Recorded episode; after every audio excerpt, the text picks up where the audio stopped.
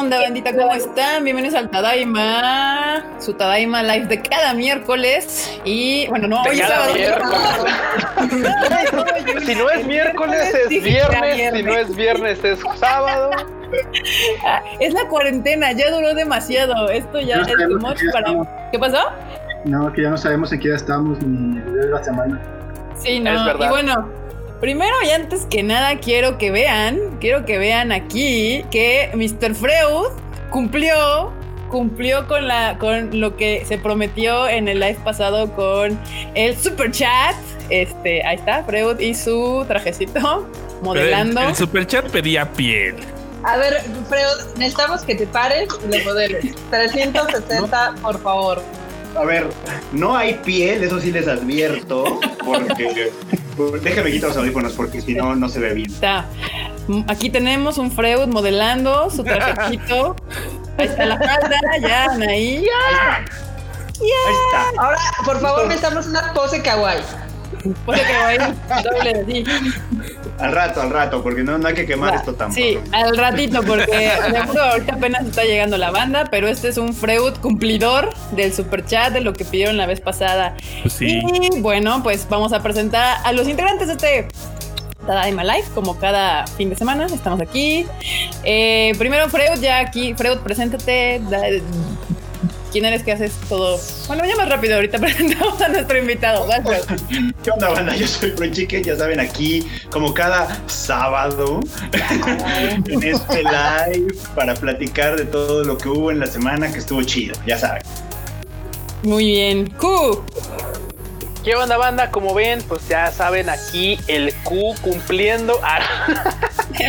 no, acá. No, no, no, claro. ¿Qué onda, banda? ¿Cómo están? Gracias por estar en este live. Neta, se va a poner bastante divertido porque tenemos un invitado que, la neta, es un gran senpai. Ahorita ya se presentará, pero neta, hoy vale la pena este live. Me cae. Perfecto. Y bueno, y antes que nada, hablando de que Fred cumplió con la promesa del superchat pasado, ya Eduardo G ya empezó con el superchat con un sticker todo bonito. Gracias, Eduardo. un dedito para arriba, Eduardo. Muchas gracias. Que de hecho ahorita les vamos a agradecer a los que participaron en el superchat la vez pasada. César Flores. Ahorita los, los saludamos. Eh, Enormous, producer. ¿Qué onda? Oli Oli, saca desde el centro de control en la cordillera del sur. y bueno, la marmota salvaje, ahí ya se escuchó por ahí. ¿Qué onda, marmotilla? ¿Qué onda? ¿Cómo están? Ya los extrañaba. Qué bueno que nos acompañan aquí en otro bonito, especial, hermoso, único e irrepetible Tadaima Live de cada sábado. De cada sábado. sábado, 11 de julio 2020 de esta cuarentena. Y bueno, como pueden ver acá abajo, tengo nuestro invitado de este sábado, es Antonio Valdés. Antonio, ¿de qué la giras? ¿De qué la haces? ¿De, qué la rola? la bandita? ¿De qué la rola? De, por lo pronto la rolo de traductor de manga. Estoy traduciendo Demon Slayer y bueno, Atelier, Witch Shop y Gotobuno Hanoyome o las compositas. Y pues principalmente de eso la giro, de eso la rolo. Perfecto. Perfecto. Ahorita te vamos a preguntar más cosas, pero bueno, como ustedes escucharon ahí, aquí nuestro querido Antonio pues, se dedica a la traducción de mangas. Pues, este, ahorita, en estos momentos, ya tiene años haciéndolo y pues el más popular pues es Demon Slayer. Ay, bueno, eh, Marmota, la otra vez lo saludé yo. ¿Qué te, te parece si tú saludas a la bandita, Marmota? Ok, pues a ver, empecemos. Eh, bienvenidos a todos los que nos están escuchando hoy. Tenemos a César Flores, a HLT Vlogs, Fernando Ceballos, Jesús Velázquez, Radical Huicho, Saúl Paz, Julián Ramírez, Tamaki Kawai, que nunca nos falla, Cristian Yache, Blanca, que otra vez nos acompaña, Ícaro, Marco Polo, Carlos M, Renato Alvis, Anaí, Diana Portillo, Jeff Gaby, Josué, Mario, Pedro Flores, Nico Oroz, Emilio Palma, Daniel Macedo, Nidia, Nidia, ¿cómo estás? Carlos M, otra vez. Ah, nuestro buen amigo Neo, que está ahí, que nos prestó su maravilloso teléfono de Evangelion, que ya pronto verán la reseña casi wow. por Erika. La verdad se la mamó. Ángel. Qué violencia. Let to me. Eduardo G. El Potter. Eduardo, mi, mi madre. Hola madre, ¿qué onda? ¿Cómo estás? El Don Nelson, el chido. ¿Quién más? ¿Quién más me está faltando aquí? Alberto Alarcón, Edith Soto, Jessie Cook, Natalia Bello, John Bogart, Marco Ramírez, Ángel 117. Creo que son todos. Perverso. Y aquí yo ya les puse ahí varios comentarios que han estado dejando. Al Freud cumplidor, Freud Carcaptor, de Tamaki Kawaii.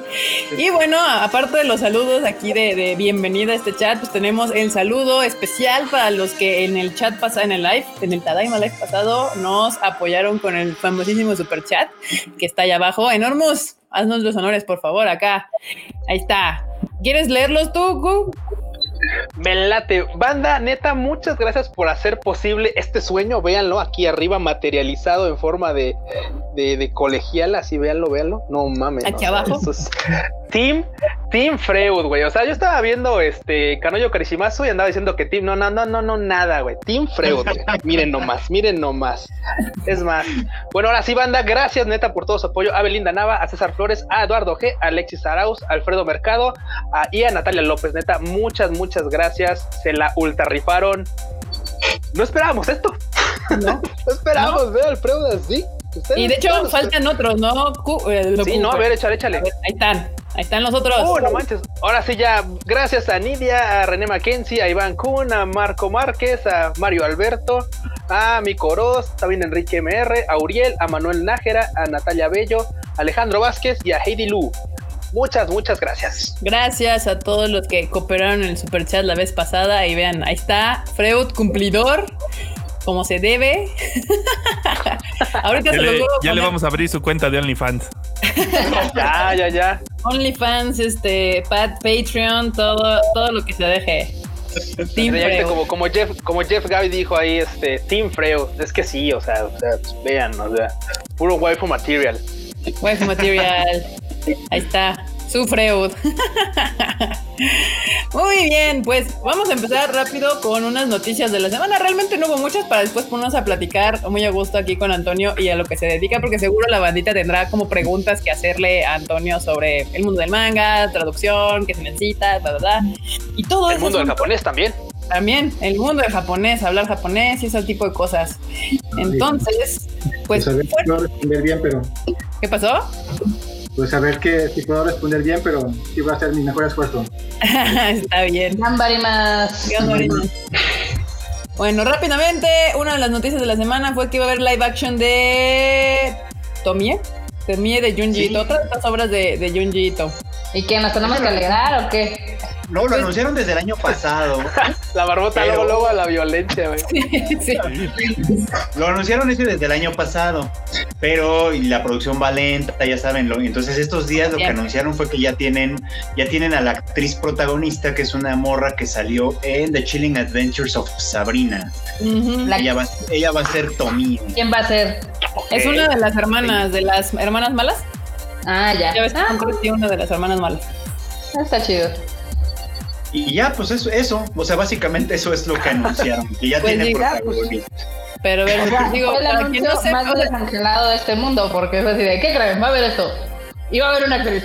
o sea, pues es que hay fandom, hay fandom de Junji Ito, es un, bueno, pues es un mangaka muy popular por sus mangas que hacen de terror, horror y demás, pero yo siento que fuera del, del, material manga como que no ha logrado trascender, o sea, todos Consolidar. a anime o a live action y demás, nomás no le hacen justicia a, a sus mangas. Pero pues ahí está, esa es la, una de las notas que había en esta semana. Y es que realmente no hubo mucho. Lo que hubo esta semana fueron estrenos. Pero lo que sí hubo esta semana es que salió el tomo 21 de Kimetsu no Yaiba y en tres días vendió 2 millones. Dos millones de copias. O sea, ¿qué? ¡A su madre! ya lo compré también. ya lo estoy traduciendo de una vez. No, no, no, no, voy, no voy adelantado, pero ya, estoy consiguiendo el tomo físico. Muy bien. Pues de hecho yo me estaba riendo mucho porque evidentemente muchas cuentas de Japón o algo así estaban de, ay, y el top 20 de esta semana de manga está bien divertido. No, no es cierto, todos son Kimetsu no Yaiba. Sí. ¿Qué te digo? Pues es que así está este desmadrito de, Era inevitable, banda. En cuanto, en cuanto se cumplieran los 20 lugares en tomos de manga y superar eso, pues iban a ser todos tomos de, de Kimetsu, güey. Todos, todos, todos. No, sigue vendiendo y, y increíble, es sorprendente. ¿Cómo, pe- cómo está pegando en Japón? La Yo me verdad quedé con las ganas de conseguir, pues ya no, ya no se pudo, pero sí quise conseguir el- la versión especial del tomo 20, creo que era el que tenía las postales, porque la verdad que veían bien padres, pero pero cuando me fui a asomar a Amazon Japan todo ya había volado, ya, ya es, de, olvídalo, morro, esto ya no existe, se acabó. De hecho, el 21, de hecho, ni, ni me acuerdo qué es lo que trae, pero sí, sí alcancé la versión especial. Y yo, Trae- ¿tú quieres la normal o la especial? Yo, la normal de una vez. De- fueron como tres días después que salió y todavía, todavía encontré eh, disponible y me sorprendió. Y barata, Qué como cool. en 1400 yenes me salió. Sí, no está tan caro.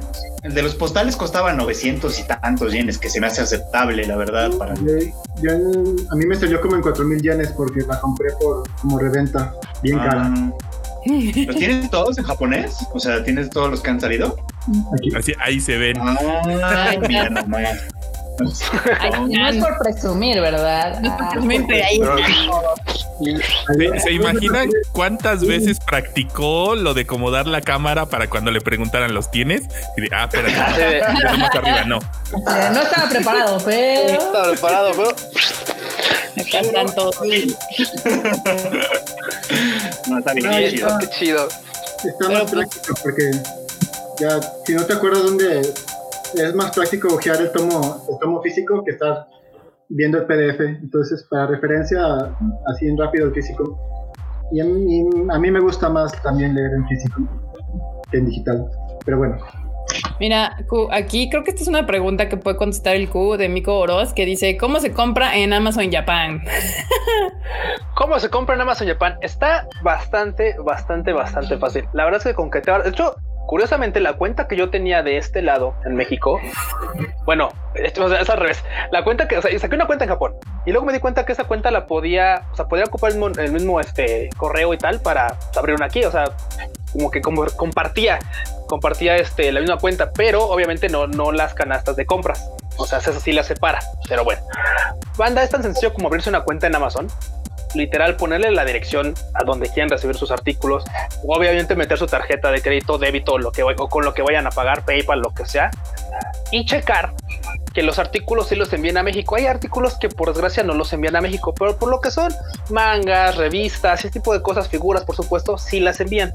Posteriormente a que eligen el artículo que quieren, lo pasan a su, a su canasta de compras, a su carrito, se van obviamente pues, a se van obviamente a, su carrito a obviamente tener su compra y ya pueden ahí, elegir el método de pago, la forma de envío y creo que más importante de todo es esto, la forma de envío, porque hay banda que se la juega así como así de no mames, me dicen el sin miedo y dice no, pues te envío barato por barco, sin guía y hay que pase por, hay que pase por este por, por las Islas Malvinas allá por abajo, ¿no? Aunque tarde seis meses, ¿no? Además, obviamente esto es cero recomendado, ustedes no lo hagan, menos si compran figuras y cosas realmente importantes, porque tal vez sí llegan, es muy probable que sí van a llegar, pero de verdad no van a saber por un largo tiempo ni dónde diablos está su paquete, entonces, la neta, es muy sencillo, banda, la neta es muy sencillo, también otra que les puedo recomendar es este Hobby Link, otra que les puedo recomendar es CD Japan, que la neta es como de las bien facilitas y te da un chingo de opciones para envío.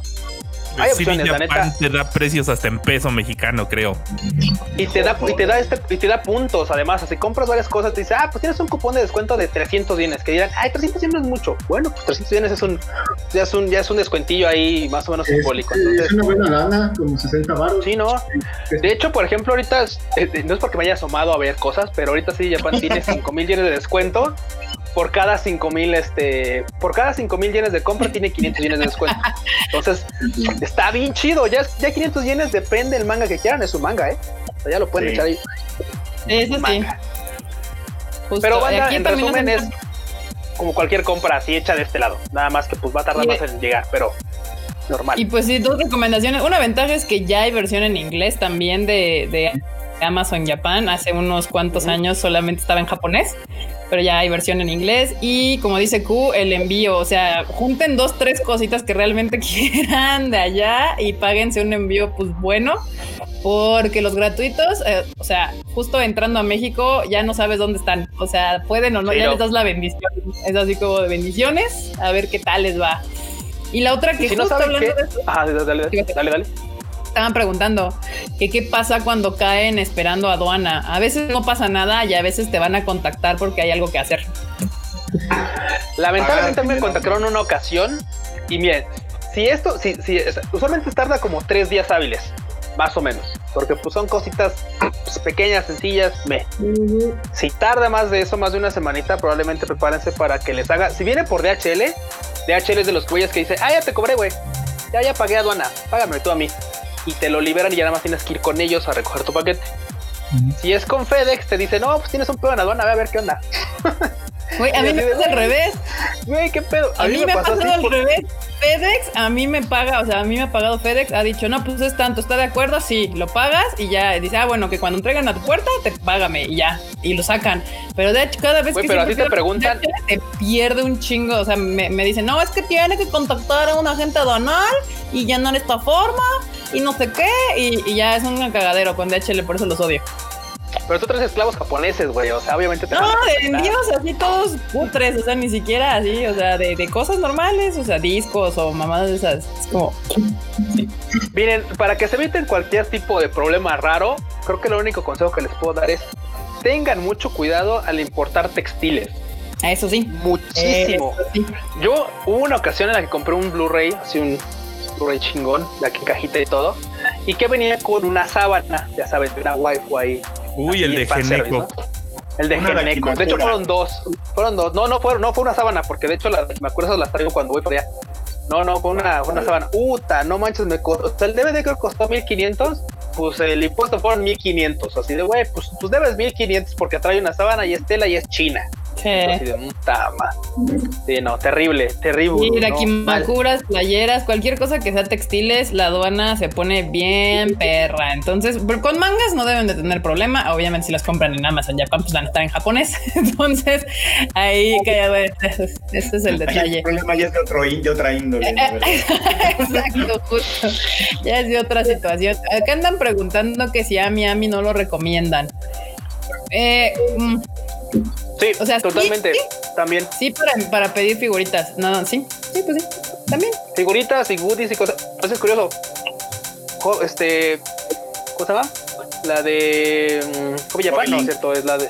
Hobby Link. Hobby Link. Hobby Link. Aguanta, aguanta. Es que te iba a decir sí, Japan. Sí, Japan primero. Tiene como un stock de cosas que puede manejar.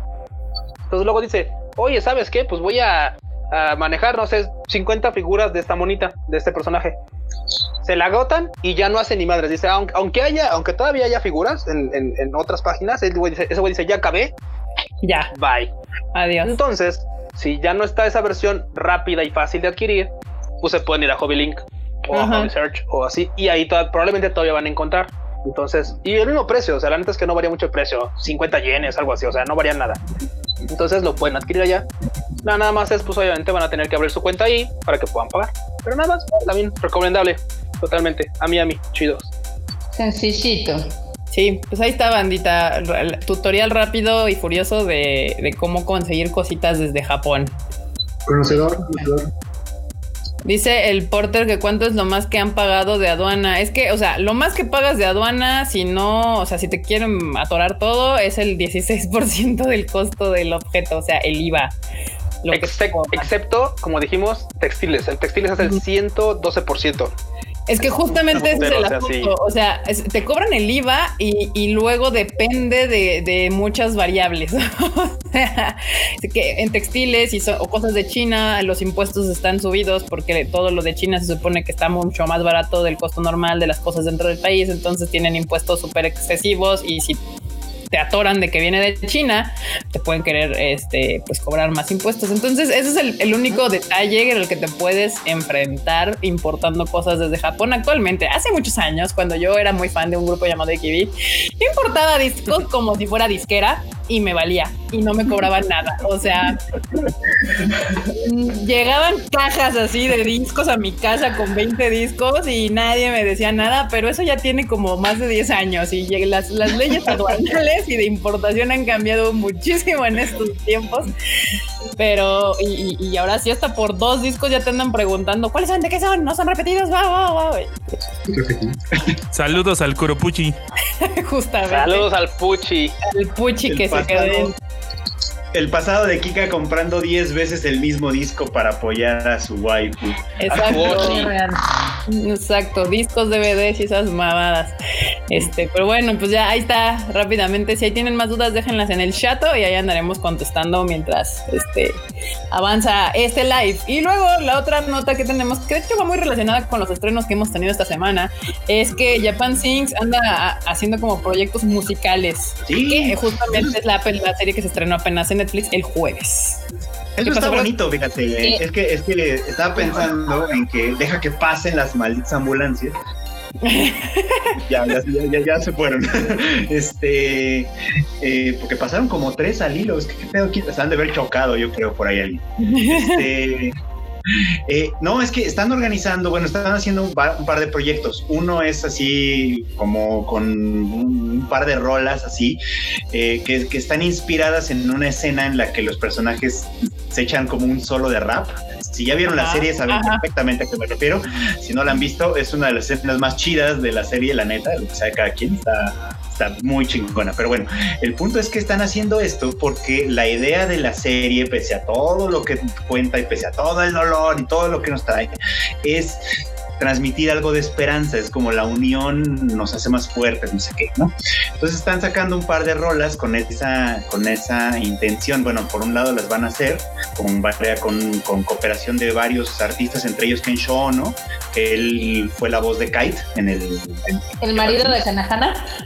El marido de Kanahana, pues, es, efectivamente.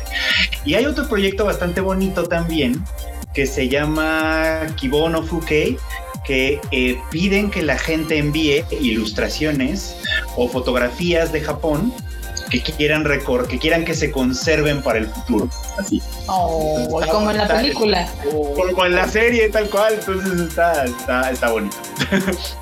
Eso está coqueto. Sí, sí, la verdad es que sí. Y bueno, obviamente la otra nota es, y que de hecho de las noticias ya se acabaron, así que hablaremos de los estrenos de esta temporada. Es este, pues que Japan Sings se estrenó el jueves, justamente después de nuestro último live. Y ay, qué buena serie, aunque he notado harta controversia. O sea, a diferencia de BNA y cosas así que entonces, ah, está chido, estuvo bien, no sé qué, la, con Japan Sings sí hubo gente que osó decir que era una mala serie. Y sí, ¿qué? ¿Tú, ya la viste, ¿Tú ya la viste, Antonio? Pregunta, pregunta. Eh, nomás vi hasta el segundo capítulo y me quedé como el, como el GIF que puso Kika. el de la foquita. sí, sí, justo al final del segundo capítulo sí está bien sad, pero Ay, Dios mío, yo no sé por qué dicen que está muy mala la serie cuando la verdad es que es una cosa bastante cool. O sea, lo que pasa es que hay mucha gente que llegó tarde a la repartición de empatía, esa es una realidad de la vida. Entonces, Ok. Yo, la que dice eso. Imagínense, o sea, si yo lo digo, pues que, o sea, se quejan un poco de los personajes sin darse cuenta que la serie es básicamente son varias anécdotas que se entrelazan con el pedo de, digamos que este gran desastre, ¿no?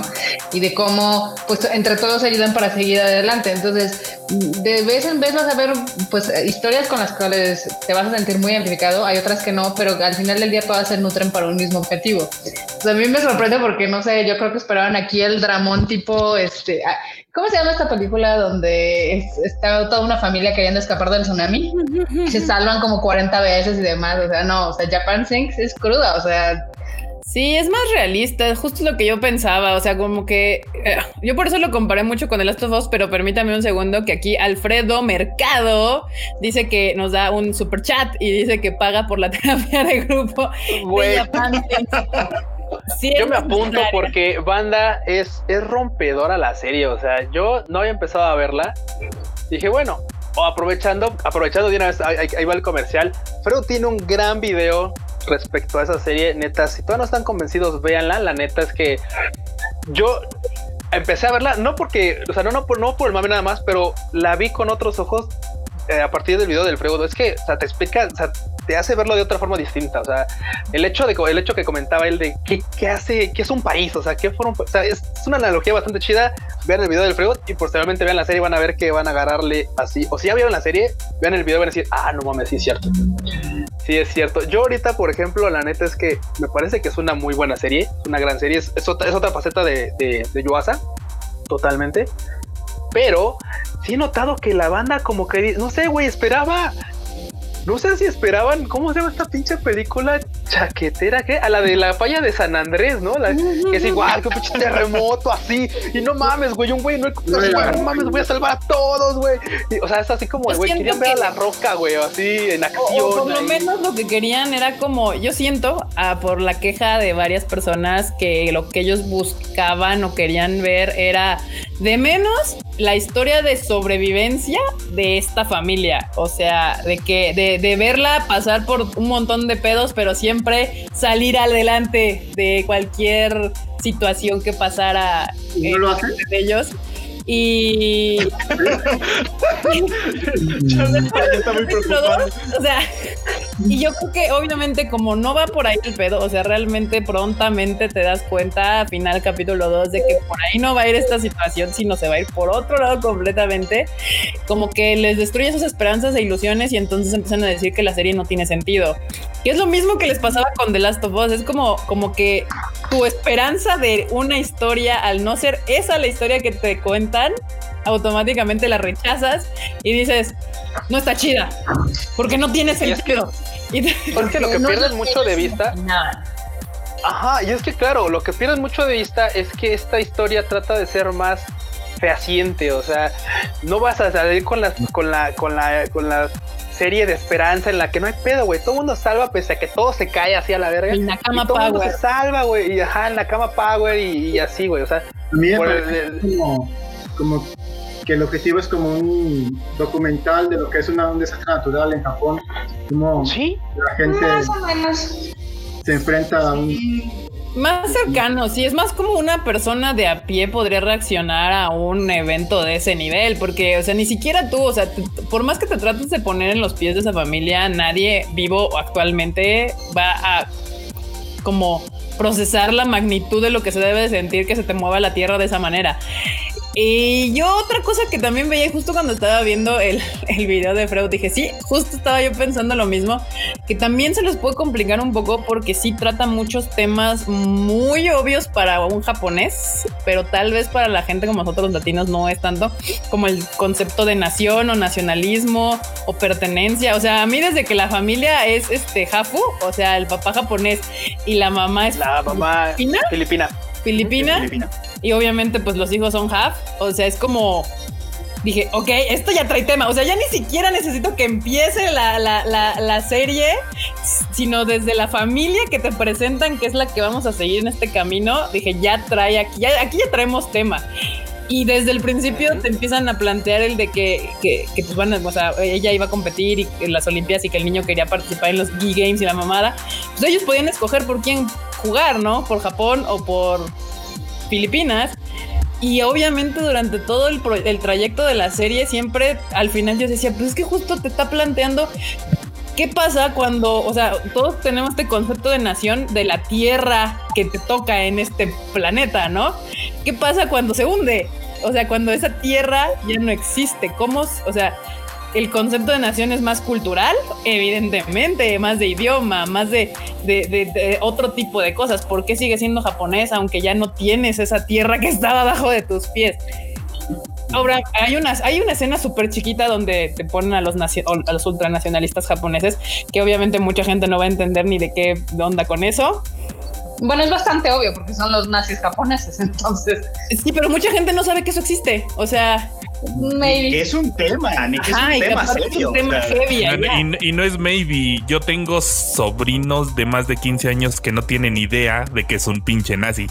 Verga, no, eso ya es este con aquí está mandando Hey Dilu, un super, un super un sticker. Quiero ver el sticker. Un super sticker es un gatito. Un gatito, gatito. negro. Lo tengo que ver. Muchas gracias, Hey stickers. Gracias. ¡Ay, es un gatito animado! igual yo creo que muchos se van porque sí querían como esta historia como tradicional de la familia sobrepasando todos los digamos que todos los obstáculos y siendo felices y demás.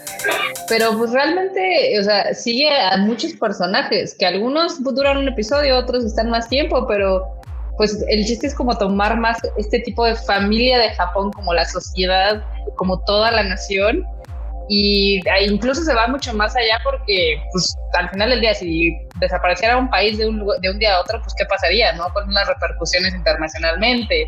O sea, ¿qué haces? ¿Aplicas el Israel y vamos a darles un pedazo de algún lado o qué pedo? Está, está muy interesante, pero así como en The Last of Us la mayoría se queda en la primera capa, que es la del desastre, y es donde vienen todas sus, ilusiones rotas. O sea, Creo que algunos querían ver esto, o querían ver una película de desastres como las gringas. Exacto, es lo que te digo. O sea, la banda esperaba ver un Hollywood ahí. También hay una película japonesa que salió hace como 2 3 años que se llama Survivor Family, que era de que una ráfaga solar eh, destruyó todos los eh, dispositivos electrónicos y ya no había luz. Ah, sí, sí, sí, él la recuerdo. Un vuelo. Esa, película sí es así. La familia va desde Tokio hasta Fukuoka o algo así y sobreviviendo, comiendo este vegetales también. De hecho, también masacran, eh, estás en un puerco, como en, como en, esta serie, pero al final la familia ahí sí logra pasar todo y llegan bien al final. A lo mejor era el director, a lo mejor quería romper con eso en esta serie. Pues de hecho, Masaki siempre se, siempre se ha rechazado por ser un poquito dentro de su fantasía, que es usual, eh, como que mantiene un poco de realismo, ¿no? O sea, no se va full este, fantasía como este Makoto Shinkai y demás, pero sí le mete, sí le adereza bien, y más con los, eh, digamos, con los problemas sociales, con todo este desmadre. Entonces, si ustedes ven Japan Sing, no esperen ver una película de desastres de la roca, no esperen, o sea, sí es un drama, pero no es el melodrama típico de anime donde la familia y el Nakama Power y todos van a salir adelante. y el Plot Armor y va a salvar a todos abajo de, las, de los edificios caídos, no hay pedo. O sea, no, no, no. concéntrense, en ver lo que la serie les quiere contar y dejen sus expectativas en la puerta, porque así pueden encontrar no solamente una historia de desastres, sino mucho más. O sea, es una crítica social durísima a los japoneses, durísima a su propio racismo, a su propia xenofobia. O sea, está muy, muy, muy, muy elevada. Y ustedes se quedan en la capa más básica, se quedan en la última. Eh, eh, si, si esto fuera una muñeca rusa, se quedarían en la primera. Todo eso que dijo Marmota, y de todos modos al final trata de volver a levantar la idea de decir, sí, sí, estamos de la verga, pero no tenemos que estar de la verga, también podemos ser mucho más, podemos ser todo esto que también está bien chingón. Y dice, sí, es cierto, a huevo, o sea, a huevo, a huevo. vean, vean Japan Sinks, la neta, no se van a arrepentir, está bastante chida. Y aparte, al menos sí los va a mover. O sea, va a ser así como de, güey, ¿qué estoy viendo? O sea, esto es distinto por la animación incluso. O sea, la animación no es, o sea, es, ah, que es anime, ¿no? Sí, pero no es el ojote así grandote, brilloso, de la waifu bonita. No, güey, no, no, es un anime distinto. O sea, neta, la animación. había gente que decía que no le, gustaba la animación. Y es que Yoasa tiende mucho a cuando los sentimientos no son este como positivos, o sea, cuando los sentimientos son negativos, de miedo y así, deforma las caras de los personajes y se nota claramente en Japan Sings, o sea, es como exagera un poco ese, asunto y, no por eso la animación es mala, está hecho a propósito, si fuera mala se notaría de otra manera, pero no. O sea, animación mala, recuerden, es Seven Deadly Sins, donde ves todo culerísimo. Eso es una animación. La animación la La, de la, la, fusión en la película de Broly, de Vegeta y Goku, esa es animación mala. animación mala, los capítulos ahí random de Super en los que de repente ya ves que hubo dos, así como como como un cacho de 5 o 7 capítulos que se les cayó bien gacho, pero machina, así. De por sí se les cae. Y eso fue así como de, güey, no manches. no le echaron ni tres pesitos mal. Ahorita ya que llegó más bandita, ya hay muchos que están diciendo que, ay, espérate, ¿quién está? que Freud ya mostró un traje de waifu, me lo perdí, llegué tarde. A ver, banda, sí, ya ahorita que ya estamos todos presentes, a todo, espero que los que pusieron sus superchats para que esto fuera posible. Estén ya aquí presentes para que lo puedan disfrutar. Si nos están escuchando en podcast, revisen el canal de YouTube. Justamente, revisen el canal, vengan a verlo aquí al YouTube del Tadaima. Aquí está su waifu número dos, porque la, un número uno imbatible toda la vida ha sido Q, pero waifu número dos, aquí está con su trajecito de colegiala que pidieron en el live pasado con el super chat. Ahí está. Y cumpliendo como los grandes. Eh, no, no está, no está mostrando piel porque hace friecito. Traigo la falda y todo. Ay, güey, ya se me bajó. Ay, La falda. ay, el fan service. Ay, ya se me bajó. Ay, Se me, se me subió la falda. Te ve que no la sé usar, me lleva la Ay, para no. que vean, banda. O sea, ahí está el fan service y todo, ¿eh? O sea, Dice Carlos M que el Q no ha soltado la cantidad, que ya no es el. ¿Qué? Que ya no es del precio. Vueltecita, Freud. Al ratito, al ratito. Tengo Al que pararme a la cocina. Entonces. Sí, al ratito. Ya, vientos, banda. del bueno, ahí está, ahí está. Para los que apoyaron en el super chat, ahí está el, el Freud cumpliendo como los grandes. Mira, banda, muchas gracias por sus super chats, sus stickers y sus bien, preguntas, ¿eh? superchat. Ay, de- ay, Ah, Nidia, gracias. Freud, por favor, ve el superchat de Nidia, su- porque seguramente es para ti, porque dice Eso My es para ti, Freud. Ese es para ti. Oh. Es un Shiba Inu todo feliz diciendo My Hero. Oh. Y también René Mackenzie también nos pone un super chat aquí que dice el siguiente cosplay será de Saika para Freud y Hachiman para Q. Oh, Voy a hacer el Ya, ya, Hachiman. ya, o sea, ya hay solicitudes de cosplay, ¿ven? O sea, yo les dije Voy a hacer el Hachiman, ok. Y fíjense que aquí pecado no he visto. No he ¿No visto. has visto Negairu? No, pero aguanta, ya te voy a decir una cosa. ¿Eh? Aguanta, voy a decir. Sacó del.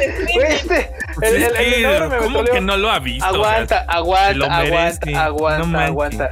Y así de, No "Hola, la he ¿qué visto. No la he visto, pero todo lo que han sacado, digo, sé que la historia da para más. Sé que la historia no es nomás el fanservice que, que están sacando últimamente en las imágenes, pero me lo ha comentado. Pero les prometo que para el lunes estoy al corriente hasta esta temporada. O sea, neta, ahorita es así de terminando esto. Oregairu. Y voy a ser pinche fan ahí el lunes, güey. Vas a ver, voy a estar ahí. Güey, no mames. ¿Por qué no la había visto, güey? No mames. Me iba, me iba a explotar la vesícula y, y no la había visto, güey. No mames. Así, así. Pero las primeras, Primera serie de mis fans. las primeras temporadas, ¿dónde están? Porque En ningún lado. En ¿Pero no High las tienes tú? ¿High Dive? ¿High Dive? Sí, las anunciaron ayer o antier, sí. ¿Ah, sí? Sí, Ya, O sea, las ya salió. van a estar en High Dive. sí. Ok. Ok. Ya se armó la carnita, banda. Nos vemos en High Dive. Mira, que no se diga que no tienen nada, ¿verdad? No, es que las primeras dos temporadas yo las vi hace años. De hecho, de hecho la, la segunda la vi cuando estaba en Japón, en Tsukuba. No me acuerdo si estaba en Netflix o no sé en dónde estaba allá. Y así fue como vi la segunda. Pero pues, la- pero nunca, nunca estuvieron disponibles acá. De hecho, por la tercera yo temía cuando la anunciaron. Yo dije, no, pues a ver, nos la vamos a, nos la vamos a super pelar, ¿verdad? Pero no, pues no solo resultó que la tiene High Dive, que fue el primero que la anunció, sino que también Crunchyroll se subió. Y han estado diciéndole a Crunchyroll, porque también he visto los comentarios, duro y duro han estado con que, y las, y las otras dos, y las otras dos, porque Crunchyroll las tiene en Estados Unidos, tiene las otras dos temporadas también en Estados Unidos. Ok. Y ya por ahí dijeron, pues si, si hacen suficiente presión, pues en una de esas, ¿eh? En una de esas, y así como "Eh". Pichines. ya lo empecé a ver, Pero bueno. no o sea, si sí va a estar en High Dive, no necesitan VPN para verlo allá, ¿eh? Entonces, Sí, no hay bronca. ahí pueden suscribirse a High Dive y ahí lo pueden entrar a ver desde México sin ningún problema. No estaría blo- no está, nuestra, no, da, da, no está bloqueado. bloqueado. Pueden aprovecharse, de sobre todo si las, es que aquí sobre todo si las sueltan, si sueltan la te- las temporadas así de jalón, Ajá. aprovechen que High Dive les da 30 días gratis, no se tienen que comprometer. Se las Aquí y me, me preguntan que qué escuchaba. Es que está pasando el señor de los tamales y se mete el sonido por el micro y me llega a los audífonos y quería comprobar si era aquí o era en otro lado. Pero no, si es aquí, está aquí enfrente el señor de los Así, tamales. los tamales son aquí. Por si gustan. espérense, dejen, dejen aviento la cubeta para que me ponga uno. Para que me suba ahí unos tamalitos oaxaqueños. Pero ahí Cool. Pero bueno, justo esto está perfecto con el tema de, de los estrenos de esta temporada. Pues Oregairu, ahí está. Y que ya, que la vean. También, a- también a ti te gusta, Antonio, que no, no sabía que, tú- que a ti te gustaba. ¿Qué? ¿No? Eh, Oregairu. Oregairu. No, no, es que estuve, vi- estuve viendo mucho en Twitter de que la comentaban y dije, ah, pues vamos a ver de qué se trata, pero como empieza la temporada 3, pues no le, no le entendí nada porque estaba como medio tenso el asunto y dije, mejor no lo hagas primero. Y sí necesitas las, ver, ver las temporadas anteriores porque literal se quedó, que eso además sorprendió porque empezó en el cliffhanger que se quedó hace como cuatro años que salió la segunda. Sí, Porque justo. como- Ah, Yo, yo también me quedé de. "Ah", O sea, sí, nada más. Oye, Sí, yo estaba así de que, ¿y estas dos chicas quiénes son? Y este batillo así medio, medio mamoncillo quién es y por qué lleva, lleva café, es invierno, qué onda. Y, y están esperando una respuesta y, y yo, ah, mejor veo otra cosa. Está recomendable, pero sí tienes que echarte las otras dos. O sea, cuando las liberen, sí te la recomiendo un montón. Ya liberaron la primera, ya fui a checar. La primera ya está Ah, en High mira. Dive, los tres episodios. Ahí está. Bien. Si no han visto Orgairu y quieren verla de manera legal, ahí está en High Dive la primera temporada para que se pongan al corriente y ya se puedan aventar la última que está en Crunchyroll, ¿no? Sí, Sí. y en High Dive también. Así que, Ah, salió en las dos. Muy bien. sí. Para mala suerte de High Dive, ¿verdad? Porque no Ah, es sí, una sí. pinche exclusiva, no puede tener. Ay, pobrecito High Dive, mi querido High Dive. ¿Cómo sufre? ¿Cómo Ni sufre? modo, ni hablar. Y bueno, la otra, eh, creo que el otro gran estreno que salió ahorita fue Recero 2, que todo el mundo andaba esperando. Bien felices, ahí los vi a todos chacoteando en el internet. Felices. Felices, güey, felices. Estuvo bueno, estuvo bueno, pero sí, Estuvo esta chido. temporada va a estar bien dolorosa, va a estar bien dolorosa. sí, no. Banda, si no tienen ¿Qué va a psicólogo, vayan de una vez apertando ahí citas con el Freud de acá. Acá el- Güey, entre, entre The Last of Us, Japan Sings, Recero, Freud ya debería de tener su consultorio Taku Geek para terapias. Ati- atiende, atiende en Serafku, así igual, como lo ven ahorita, sí. Así atiende. Este. Terapia que cura. A ver, banda, ahí en el, en el chat, oh, Creo que eres díganos, millonario, ¿eh? La verdad. ahí en el chat, díganos de qué, qué team son. Ah, claro, o sea, estamos hablando de Ricero, ya de una vez saquen Sí. qué team son, a ver, ya, que se vea, a ver, banda. A ver, una, dos, tres, avienten su, su team ahí, a ver, en el chat, vamos a ir dicen leyendo. Team. Rem, Team Rem. Alguien aquí dice. ¿Ahí dónde quedó? Team Emilia, ¿Qué, Team ¿Quién es Rem. Rem? ¡Ah! ¡Oh, el dolor! Team ¡El Rem, dolor! Team Emilia. Rem, ahí están. Team Rem. Team Hay Emilia. Team. Sí, hay más Team Rem que Team Emilia, lo puedo notar aquí en el chat. Yo Team soy no la he yo visto. soy- Muy bien, muy bien, banda, muy bien. Vi, vi un Team, no lo he visto y luego se me movió. Ya ven por qué les digo, el superchat es más fácil de ver, pero sí, bueno, se me escapó alguien, había dicho Team, no lo he visto. No vi quién fue.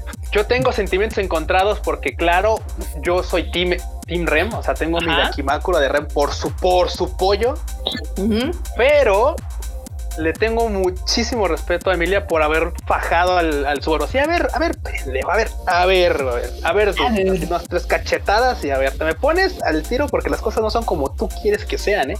Digo, es que, oh, no, mala elfa, literal, no, mala elfa, se puso bien. Sí, no, sí, es ahí. En el, en el último episodio también, cuando le dice, Sí, a ver, sí, vato, o sea, tal vez ahorita no sé qué pedo, pero pues te ayudo con la carga, dices, güey. Uy, sí, me andaba bien, comprando la bien. Dakimakura de, de Emilia, ¿eh? La neta.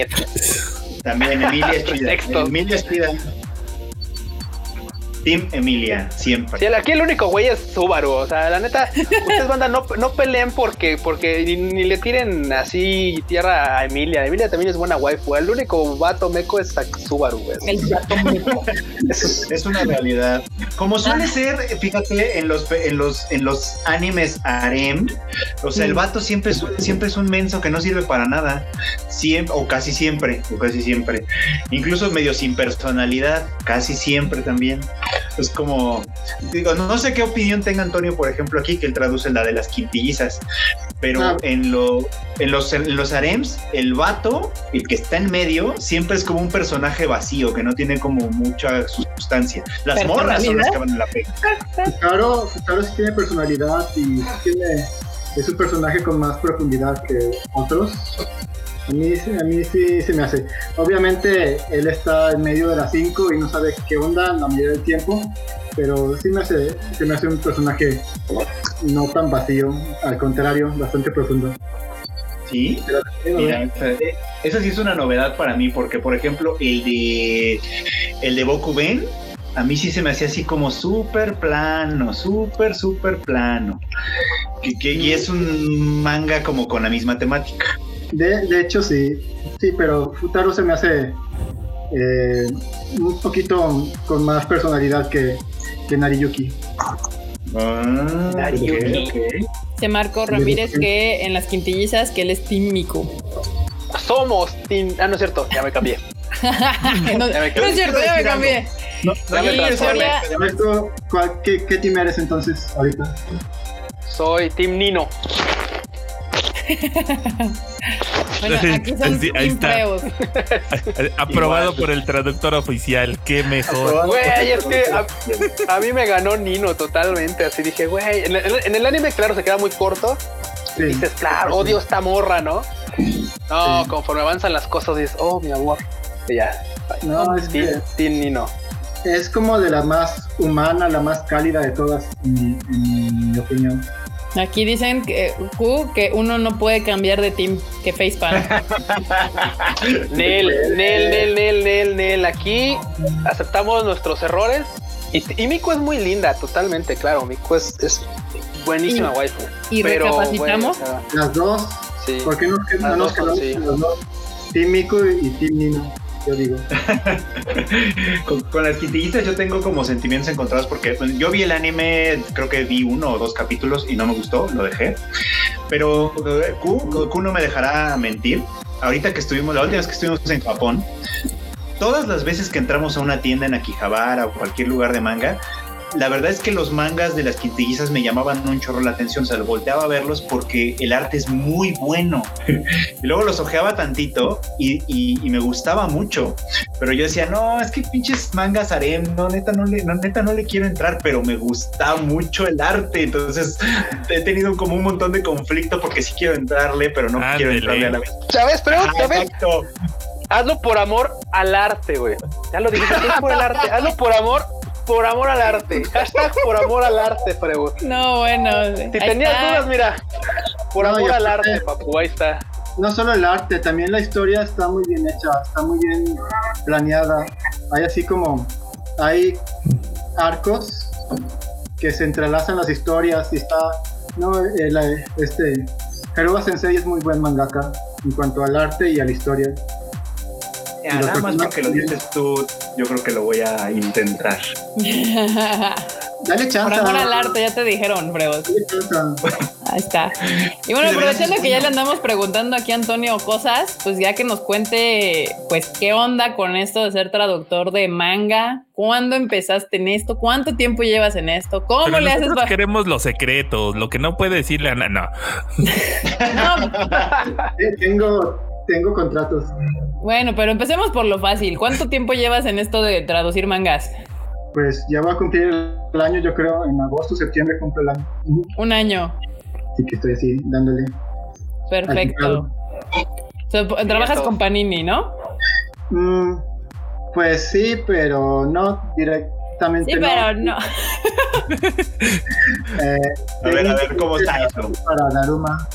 A través de Daruma, pues ya Mm. entregamos las traducciones a Panini. Ah. Oh, ok. ¿Y cómo fue que llegaste a este asunto de traducir mangas? Ah, pues un amigo que tengo en Japón, yo creo que lo conocen en Twitter, este Javier, Javier Garza, que Ah, El El Gifu. Gifu. El GIF, ah, El Gifu. O sea, la Mi waifu, el Gifu. Y el Me, Freud. me encanta porque Antonio todo propio así de sí, alguien. Javier Garza. Y todos, el Gifu. El Gifu. Pues, el, Gifu, pues, el Gifu. Es que cuando vivía en Japón nos conocimos y ya nos hicimos compas, ¿verdad? De hecho, fui, hubo dos fiestas allí en la Gifu casa. Ajá. Entonces, allá el año pasado me habló, me mandó un mensaje por Twitter de que si no me interesaba traducir manga, yo, Simón. Y ya, porque también es, los que trabajan en Daruma son sus amigos y están buscando a un mexicano que tradujera manga. Y Javier me, me, me recomendó con ellos y ya me mandaron correo y todo, me hicieron la invitación. Ya pues les mandé mis documentos, estuvimos platicando y pues se dieron las cosas. Gracias al Gifu, que si está ahí, un El saludo. Gifu, eh. El palancazo del ¿Un Gifu. ñoño? Eso no me lo esperaba. El mundo ñoño es ultra pequeño y el mundo ñoño en Japón Muy, es muy todavía pequeño. más pequeño. El mexicano en Japón es todavía más pequeño. Sí. sí, como- Y a ver, aquí yo vi preguntas. A ver, eh, dice Julián Ramírez. Antonio, ¿cuál ha sido el título más difícil de traducir hasta el momento? ¿Cuál de todos los que has traducido? Fíjate más que lo más difícil sería Gotobun, yo creo, las quintillizas. No, no los diálogos, no la interacción con los personajes, pero a veces se ven eh, los libros de texto en, en el arte, o sea, de que cosas de biología o cosas de, de historia, de ciencias, y pues los tengo que traducir también porque si no, eh, solo se van a ver así como garabatitos para los lectores, ¿verdad? Entonces, para que la gente también se involucre en la historia, pues tengo que traducir contenido de preparatoria de Japón. Y más que difícil, sino de que sí es laborioso esas partes. Y no se la Ya. esperaba, otra, ¿verdad? No, pues es que a veces la gente asume ciertas cosas, pero la traducción se dificulta tal vez no tanto por el diálogo, sino de qué se trate el tema. O sea, en este caso, como bien dices, de biología, o si algo se trata de física. O sea, por ejemplo, traducir esta madre de Doctor Stone, supongo que de japonés a español no ha de ser tan fácil porque de repente se, se ponen ahí de no, y es que la biología dice y la ciencia no sé qué, y traduzo de eso del japonés a Yo para español. pues, investigar los, los compuestos químicos y todo eso, y de que tal vez en inglés se llama de esta manera, en japonés de esta otra, y en español, pues tienes que tal vez encontrar el término que es más utilizado en la industria o lo que sea. Bueno, como yo también soy traductor de eh, técnico, pues sí me Mm. imagino lo que el traductor de Doctor Stone. Debe sufrir. Guau. Hay también Kimetsu, también Demon Slayer tiene muchos conceptos budistas, entonces también pues tengo que inves- investigar qué es lo que quieren decir en esta parte. Exacto. Mira, aquí Tamaki Kawaii nos pregunta que si eres N1 o qué nivel necesitas para traducir y cómo le hiciste. Bueno, ya nos explicó más o menos cómo le hizo para entrar al mundo de Gifu. Entró por el. Gifu mundo, palancas de Gifu-chan, pero que, que, que lo de No se le dice N1 palancas, se le dice networking. networking. Perdón por la palabra. No, pero estamos traduciendo en mexicano común y silvestre se dicen palancas. Este meco. Y si usted no se quiere escuchar así, pues diga como dice la marmota, no, es que el networking me funcionó perfectamente, pero ¿qué pasó, Antonio? Conexiones. Conexiones. Conexiones. Conexiones. ¿Eres N1? De hecho, fíjate que no soy N1, soy EQ. Antes de que fuera el N1, Ajá. yo tenía el, el nivel 1 antes de que el del N1 actual. Pero sí, digamos que soy N1, para no... Sí, para no entrarnos en para no entrar en términos técnicos más, y de por sí la gente luego se conflictúa cuando les decimos el, el, el- el N1, el N2, Ah, sí. porque hasta el N1 ha cambiado, o sea, antes nada más eran cuatro y ahora son cinco, entonces, pero sí, para respondérselas rápido, sí, es N1. Y a ver, Era así, N1 antes de que el N1 fuera lo que es hoy. así, así está el asunto aquí. Era, es N1 antes de que el N1 ya no fuera chido. Era N1 cuando era chido, ahora ya no es chido y pues por eso ya.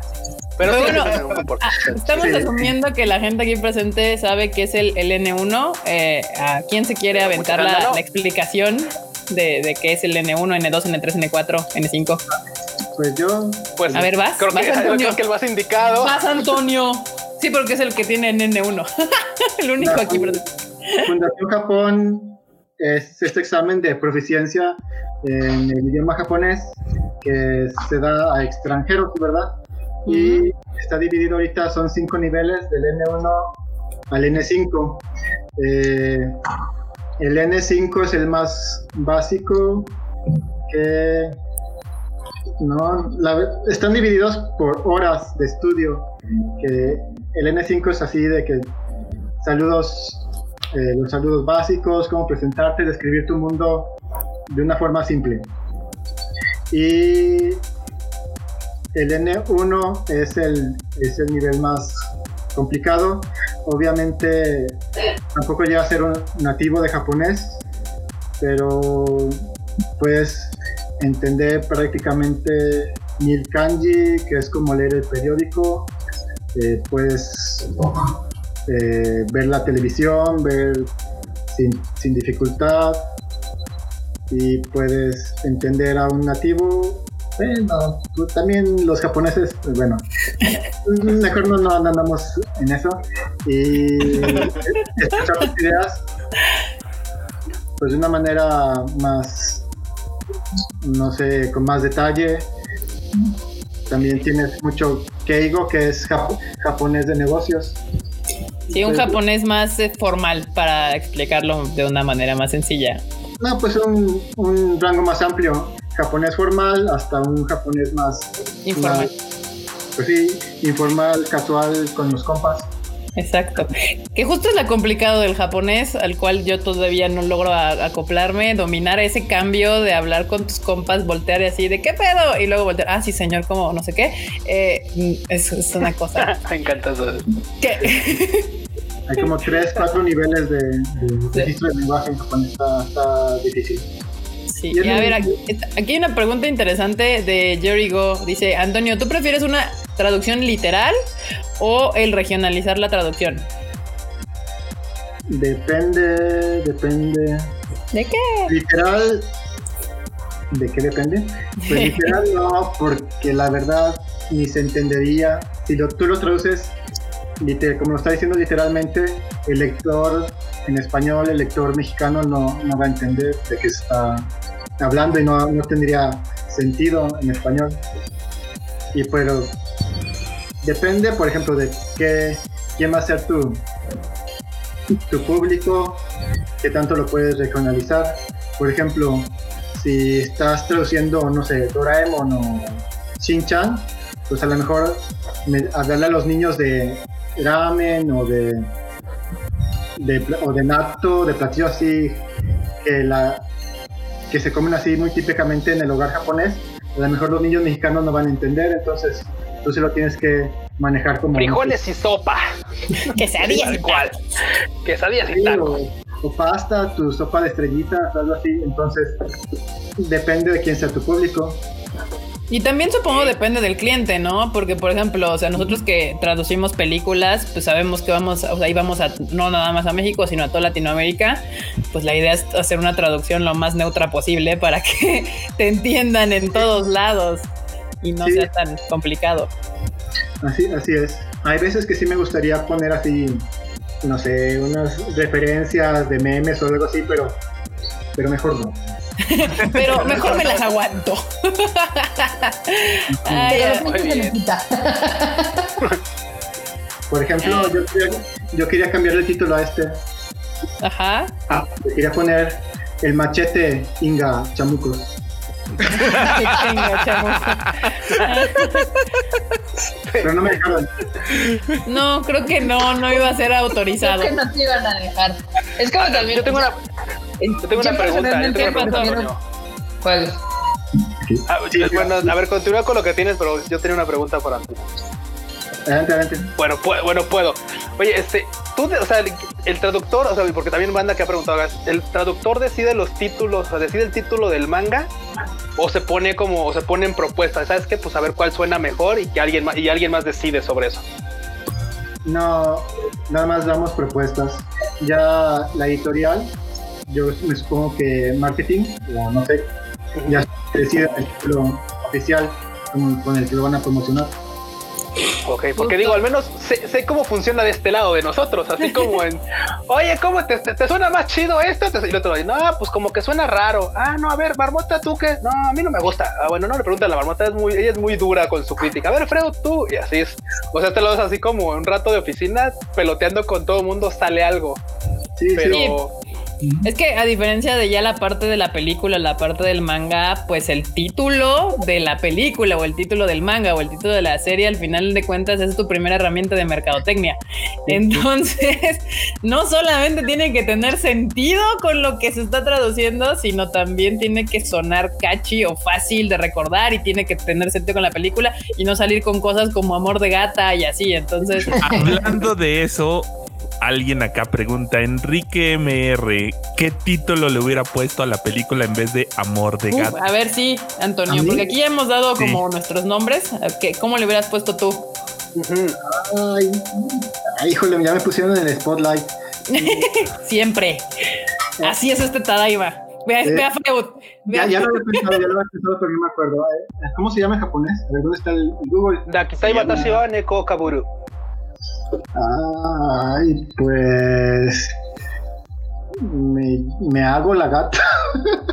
Me hago la gata. no, tampoco muy me hago la chido. gata y chillo. Me hago la gata. No estaba tan fácil, la verdad. No, es que, es que aguanta. A ver, a ver, a ver, Antonio. Tú, a ver, nos confirmarás ahorita en este momento con tu duda. Pero es que, ¿a poco no? Al menos nosotros, como lo analizamos, es porque, claro, Neko Kaburu es una expresión japa. O sea, es una expresión de ocultar tu ser, tu, tu, tu, tu sentimiento, tu sentir, tu tal. o sea, de Neko. Kaburu, y es prácticamente ponerte una máscara para no mostrar tu, tu verdadero ser. Neko Kaburu es una persona que quiere quedar bien con los demás. Y nos, Sí. se está mostrando así como buena gente, buena persona y así como medio lambiscona. Pero no estamos, pero él realmente no es así porque Neko Kaburu es una expresión negativa. Que no estás. Entonces, O sea, Neko Kaburu se lo dirías a alguien que no muestra su verdadera cara. O sea, que nada más te trata bien, aunque sus intenciones no sean las mejores de inicio. sí. Por ejemplo, no sé, alguien que le está haciendo la miscon con el jefe, aunque le caiga mal, para, no sé, para que le dé un aumento o algo así. Por ejemplo. Sí, pues justo desde radica la traducción del título, ¿no? Que es una expresión de. Y es que, claro, en japonés queda poca madre porque dices, güey, claro, Neko Kaburu y, el- y la morra se transforma en gato, en Neko, y pues chido, ¿no? El- el- esa güey queda poca madre. y quieres- Neko, lo quieres, uh. Ajá, y dices, pero te pone aquí, la máscara. ajá, y es aquí como de, pero acá no, no, no. Acá, acá en el chat están muy divertidas las traducciones porque están diciendo, pues le hubieran puesto yo soy una lamebotas, gato, Ga- gata, doble, cara, gato la de gata hipócrita. Eso, Güey, está chido. Mira, La aquí dice, lágrimas. Eso está muy poético, pero se, se pierde completamente. el- espera, aquí dice Heiselm que es como el tatemae. Puede ser, pero Tatemae y Honne son, no son expresiones negativas. Bueno, Son neutrales. Honne, Honne es lo que tú piensas, lo que, Ujú. lo que tú piensas de algo. O- y Tatemae es la manera de que dices lo que piensas, pero estando de acuerdo con las, pues con la- tu posición en la sociedad o tu posición en la, en la O sea, lo que Carla no hace. O sea, Exacto. expresa lo que quiere y le vale madres todo lo que los demás. Un tatema Sí, sería expresarte de acuerdo a tu posición dentro del grupo en el que estás. O sea, saber Sí. no confrontar de cierta manera. Y Tatemae es algo bueno porque es algo, es como Kuki Oyomu, como leer el ambiente.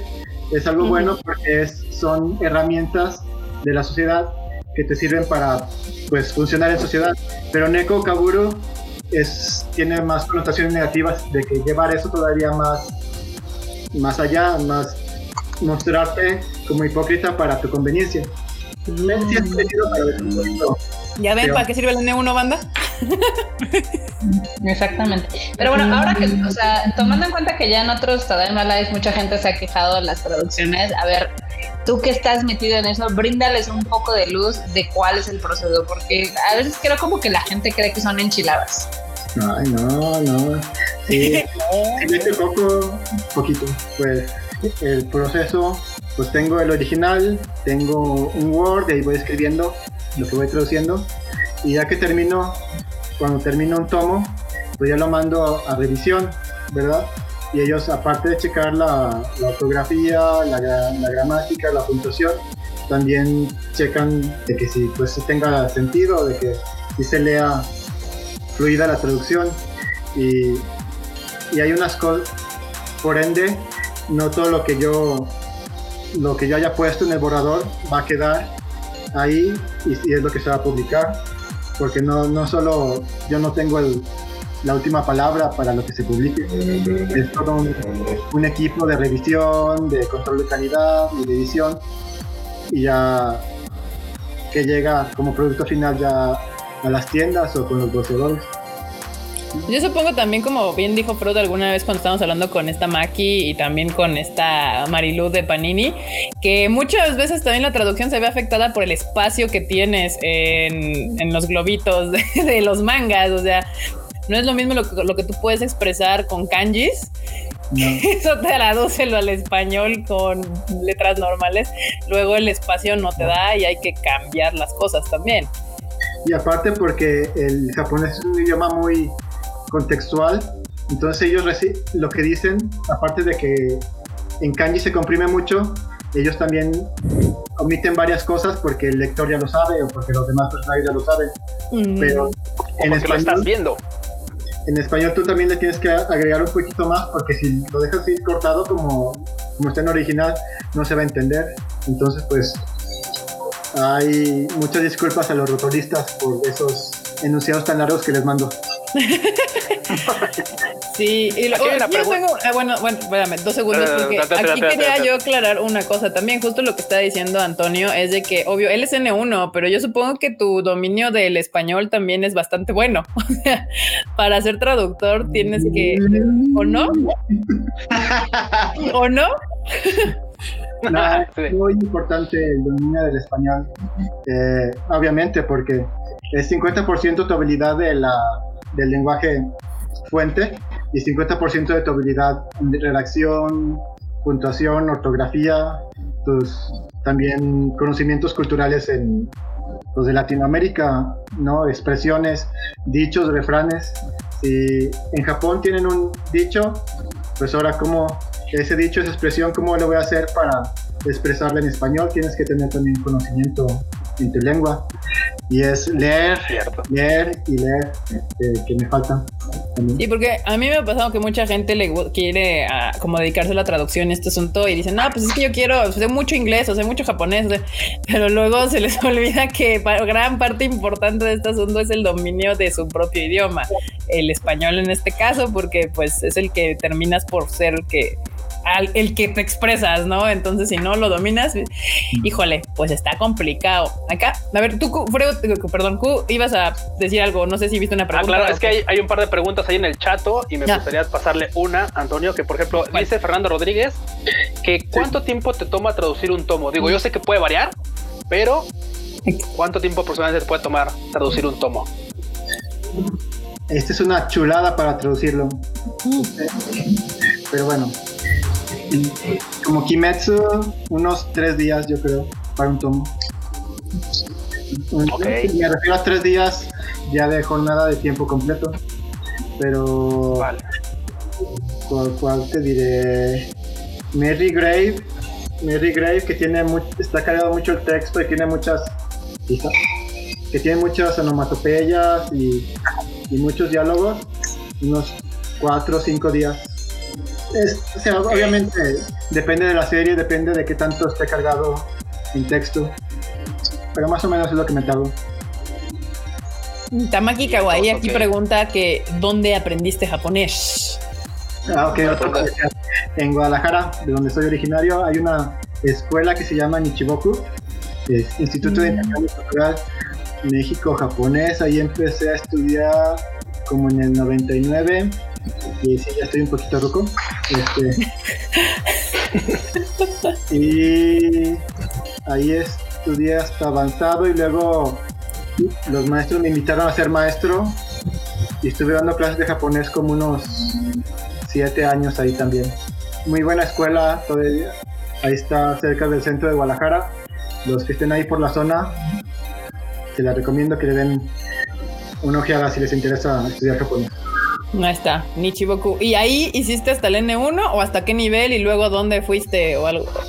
Cuando estudiaba hice hasta el N3 y luego cuando me hice maestro hice el N2 y luego en el 2004 fui a una, un entrenamiento para maestros de japonés a, a Saitama, ahí con la Fundación Japón. Estuve ahí dos meses en Japón y cuando regresé hice el N1. Como en el 2005 lo aprobé. Sí, se me hace complicado que fueras N1 nada más aquí en México porque todas las historias que escucho de N1 siempre terminan estudiando en Japón eventualmente para alcanzar el nivel. Dice. ¿Qué pasó? ¿No? Adelante, adelante, adelante.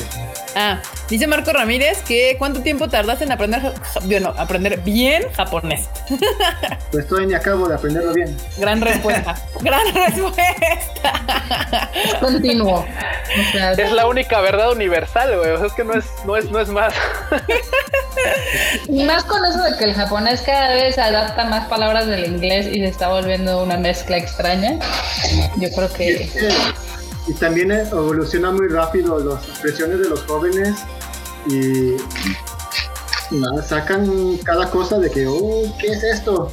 Entonces, por ejemplo, ahorita que, no sé si ustedes recuerdan un anime, un manga que se llamaba Gals, que salió como, en, como a principios de los, del 2000, que supone que eran unas chicas que eran que vestían a la moda y que hablaban así como muy casualón con muchas expresiones, bueno, en japonés, muy, y no, bueno, solo de los jóvenes, pero eso salió hace 20 años. Entonces, esas expresiones ahorita ya no se usan, ya están ocupadas. Entonces, uno nunca termina de, De aprender. No, pero bueno, yo supongo que la pregunta del compa aquí fue como, pues hasta el nivel que traes ahorita, ¿cuánto tiempo llevas estudiando japonés? Bueno, para expresarte en japonés, yo creo que yo tardé como unos 4, 5 años para poder platicar a gusto con, con un nativo. Pero, pero ya trabajando de traductor, trabajando en Japón, pues vas ag- agarrando más cosas, más conocimientos más técnicos, más especializados y pues ya, pero nunca terminas de aprender. Yo empecé a estudiar japonés en el 98, 99, entonces, 20 años prácticamente. pues sí, pues sí era. No, pero Ahí está. ganas, A ver, si aquí. le echas ganas, ¿Qué pasó? con unos- Con unos 3, 4 años ya te puedes defender. Bien, todos, ok. Sí, hablarlo un poquillo, defenderte, sí, yo creo que sí, si le echas ganas. Clave máxima en si le echas ganas. si no, pues te tardas un, un- un montón más. Este, Sí. aquí dice Kevin Ducker que en la Ciudad de México, ¿cuáles escuelas recomiendan? Ay, no A sé. ver, yo creo que tú puedes contestar esa. La más famosa Ah. es el liceo japonés, pero la verdad, no sé. Yo creo que ustedes sabrán mejor de eso. Sí, el liceo es una de las más populares, pero bueno, yo estudié en la UAM de Azcapotzalco, en la UAM, en la UNAM, en la de, ay, ¿cómo se llama? Acatlán, en Acatlán, Acatlán. en la UNAM de Acatlán y En la FES. Ajá, y este Q, Q otro estudió en, en el Yo estudié en el CENLEX de Zacatenco. Yo estudié ahí en el CENLEX de Zacatenco y pues la neta es que el nivel está bastante chido. Lamentablemente es que como a todos nos pasa, conforme subes se van esfumando tus compañeros por ahí Sí. y ya cuando quieres pues seguir avanzando pues ya no hay ya no hay grupo en el cual puedas entrar. Y Pero buen nivel, la verdad es que dan buen. Los centros de idiomas de la UNAM y del Poli eh, o sea, son buenos para empezar, pero, pero sufren exactamente de lo que dice el Q, ¿no? Ya, ya empezando a llegar a niveles más o menos, eh, pues intermedios, ya ni siquiera avanzados, a niveles un poquito ¿no? intermedios dentro de su rango, ya mucha gente se sale y es muy común que los, que los grupos ya no se, ya no Es se más, en básicos avanzados, porque, o sea, cuando, o sea, cuando yo empecé a tener problemas para conseguir grupos en Anacatlán, eh, o sea, ya que fui un rato estudiar en Japón, me di cuenta que era básico, básico, básico. Y según ya en, en pinches Acatlán íbamos en el nivel 7 o 8 o algo así. Y, y la verdad es que, que era muy básico todavía lo que, lo que se supone estábamos estudiando, ¿no? Digo, también era sabatino y obviamente estudiar cada sábado pues alarga un montón el proceso de estudiar. Pero sí, ese es el único problema que puedes llegar a tener este, en, tanto en la UNAM como en el CELEX. Pero para empezar, están muy bien y no son escuelas caras, porque el liceo japonés creo que sí es bastante cariñosón. Sí. Sí, que eso también importa, porque pues, o sea, si, si al final de cuentas no le vas, o sea, entras y luego dices, no, pues sabes que al final no fue lo mío, pues no se siente tan gacho si no pagaste tanto. ¿no? Sí. Exacto. Bueno, si nos escuchan de Acá Guadalajara, René McKenzie cuenta. Nichiboku se lo recomiendo mucho eso también. Barato Ah, Guadalajara. De Ni- Nichiboku. ¿Qué pasó, Marmota? que acá en el chat nos cuenta que René Mackenzie dice que es lo mismo que le pasó, que eran 16 niveles y tan solo era uno para el N5. o sea, 16 niveles para el N5. ¿16? ¿En dónde? Porque es, es demasiado. recomendar. Sí, no. Bueno, es, que también, también cheque, lo pueden ser niveles. Digo, al menos mí me pasó. Como lecciones, Tal vez ellos están exactamente, porque el Mina no Nihongo, claro, para hacer creo el 4, este, en ese entonces eran, no sé, dos elecciones o no sé, creo que el libro tenía 25 el primero. Entonces como que medio ahí pasas de la mitad del primero y ya medio puedes hacer el N4. Entonces tal vez, tal vez a eso, a eso se referían ellos como, porque o, tal vez en su escuela lo manejaban así, que una lección era cada 15 días y por eso es que iban así, pero no Pero, lo sé. o sea, aunque te avientes una lección cada 15 días, o sea, no, no, no, no me machan los, o sea, el N5 básicamente es ah, que te sepas el hiragana, el katakana, como cuatro kanjis y hola, buenas tardes. O sea, el N5 es lo más fácil del mundo a sacarlo. O sea, de hecho, casi casi yo siento que Japón lo hace para que sientas así como que empiezas el idioma y dices, ten, tu N5, sigue. para que, para que sigas estudiando, así, para Ajá, que vale, ajá. un, dul- un dulce para un premio ahí, para que sigas. Un dulce para el niño, para que se emocione y, y le eche ganas. Donde ya le vale madres es del N2 al N1. Ahí sí es de, órale, perro, chingale si no lo subes. Del De N3 hecho, al de hecho- N2. Sí. De hecho, no sé, si- no sé- bueno, Antonio yo creo que no, no, ya no va a tener conocimiento de esto, tal vez porque, güey, o sea, ya que qué vergas volteas a ver el N5 estando en el 1, pero a lo que quiero llegar es que dicen que el que metieron es un, es un nivel entre el 2 y el 1. O sea, porque la brecha entre el 2 y el 1 era muy grande. O sea, por el, N, el N4 sigue siendo el, bueno, el N4 anterior, ahora es el N5, pero no ha cambiado. Y yo cuando hice el N4 en estos años, si no mal recuerdo, era teníamos que llegar a la lección 20 del Mina no Nihongo, del 1. 25 yo creo. Sí. O, ve, 25 o sea, bueno, lecciones. lección 25, sí, porque trae, trae 25 lecciones, pero o sea, ponle, ponle que tienes que terminar el Mina no Nihongo 1 para hacer el N4 o el N5 ahora. Sí. Entonces, por eso digo, yo creo que sí cuadraría, si están tomando él como lecciones, cursos o bueno, así, pues probablemente sí da, o sea. Así como secciones del libro. Así que, ah, claro, la, el- el- la, la primera este, ajá, la primera sección del capítulo 1, la lección 1, es un pequeño bloque, ¿no? En la sección 2 es el segundo bloque y así, o sea, una lección por bloque, por así decirlo. Sí, sí podría ser, ser. quién sabe. Digo, yo no sé, todo el mundo habla del Mina no Nihongo. En todas las escuelas donde yo estudié japonés nunca lo vi en mi vida. Güey, como- pecado, no, no, no. A ver, alguien, alguien desconecta a Kika, por favor, güey. ¿Cómo Ah, no a- pueden. Ah, yo tengo el poder. bueno, Podría, enorme, pero ella pero- afirma, entonces Güey, no. Dice, No podría sacarme, pero Collón. No, yo sí, o sea, eh, sí, sí vi como partes, o sea, porque eh, justo como estudié en Acatlán un rato, ahí hacían como copias de libros y eran de varios libros y como armaban su propia manera de enseñar, o sea, nunca agarré el libro y sí veías ahí que algunas partes de las lecciones eran de Miga- Mina no Nihongo, ¿no? Ok. Y donde estudié en Japón, literal me metí a un curso de entender y hablar y así, y entonces era otro, otra cosa completamente diferente el método de enseñanza, o sea, no era el método tradicional de gramática y shalala, sino Sí, era otra cosa con... Mina no Nihongo sí es bastante anticuado. que tiene me- su metodología ya es viejilla. No es tanto de hablar o de, o de expresarte, si es más de, de como escribir, conjugar verbos y así hacer ejercicios y luego y leer lo que lo que escribiste no es tan comunicativo. Yo lo, yo lo sé para, para dar clases, Sí. pero no. Y digo, yo no sé, supongo que también depende de qué tipo de estudiante eres, pero a mí me gustó mucho cuando estudié para entender y hablar y avanzaba más rápido porque me enseñaban como conversaciones, contexto y de ahí sacaban la gramática. O sea, era de, ah, usas esto para esto, para esto, ah, ok, usaste esto y este verbo es tal y esta conju- conjugación es no sé qué y bla, bla, bla, y ya te sacaba la gramática del contexto de la conversación que cuando me decían, este es pasado perfecto anterior, no sé qué mamada. Y yo así, de, ok, sí, y luego, ¿y para qué me sirve? ¿Y cómo se usa? Y ya me aprendí la, la, la conjugación y, y entonces yo no funciono de esa manera, es muy complicado. Pero, pues ahí está. La gente dicen que Carol, pues sí es que no me pueden sacar. Bueno, sí me podría sacar enorme, pero, pero pues no. Pero pues, pero, Pero, pues, Le no. puedo dar el sudo, pero me arriesgo. A ver, ahí tienen más preguntas. Ah, sí, mira, aquí te justo creo que lo que decías tú, Kuno, 25 lecciones, el N5.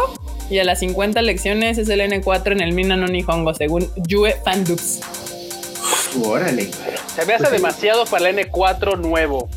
Porque yo me acuerdo que ese N4, ahora N3 o no sé cómo está, lo hice como a la mitad del N del, del Mina no Nihongo 2. Porque ya No, avanza, el ¿no? N- Claro. Sí, ya avanza. O sea, en el N4 segundo libro. tiene un nivel ya no, no tan bajito, ¿eh? Sí, no, ya está más. Ah, bueno, sí, bueno, sí, tiene razón. Si está ajustado, probablemente sí, ahora sí ya tendrías que terminar el Mina no Nihongo completo, el 2, para poder pasarlo. Sí, no creo que En tenga un nivel tan bajito también. Cosas de Yo, porque yo, japonés. yo me acuerdo porque yo me acuerdo porque mis colegas este cuando andábamos allá hicieron el N4 y la mayoría de ellos lo reprobaron. tal vez tal vez contribuye que estaban medio crudos, pero Es que en Japón la, sobriedad es complicada. Sí, Me pregúntanle a. Antonio. Tema difícil. En Japón la sobriedad es algo difícil, les debo de decir. Eso es parte de la cultura. Cuando, traba- cuando trabajas sí es... ¿Verdad? ¿Verdad, Antonio? Nadie cree que Japón, el alcohol y los negocios van, son así, así. Uno con otro. Uno tiene que aprender a,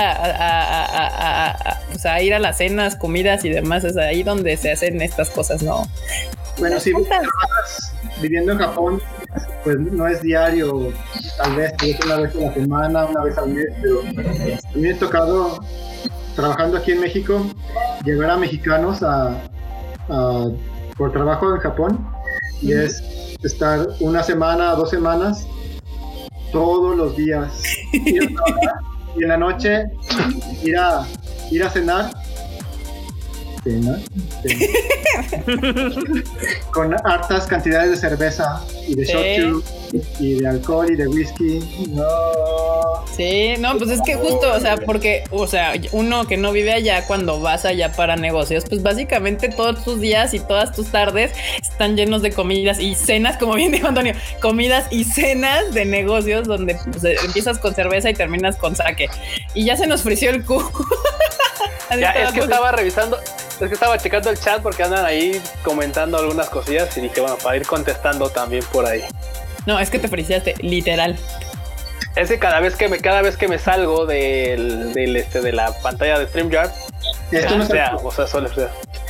Atrás tienes una compu, ¿eh? Esto no es alcohol. Sí, güey, pero está conectada para que dé la pantalla esta. Si la quito o la desconecto, pues va a haber ahí un hueco negro y pues ahí después, qué pasó, ahí después Antonio? arreglo eso. Nada más para aclarar que esto no es alcohol, ¿eh? Eso no- ok, ok, qué bueno. Acá en el chat te andan troleando, Kika, te dicen bien borracha negociando las licencias así de, entonces qué, mi ojito, ¿me vas a dar la licencia o no?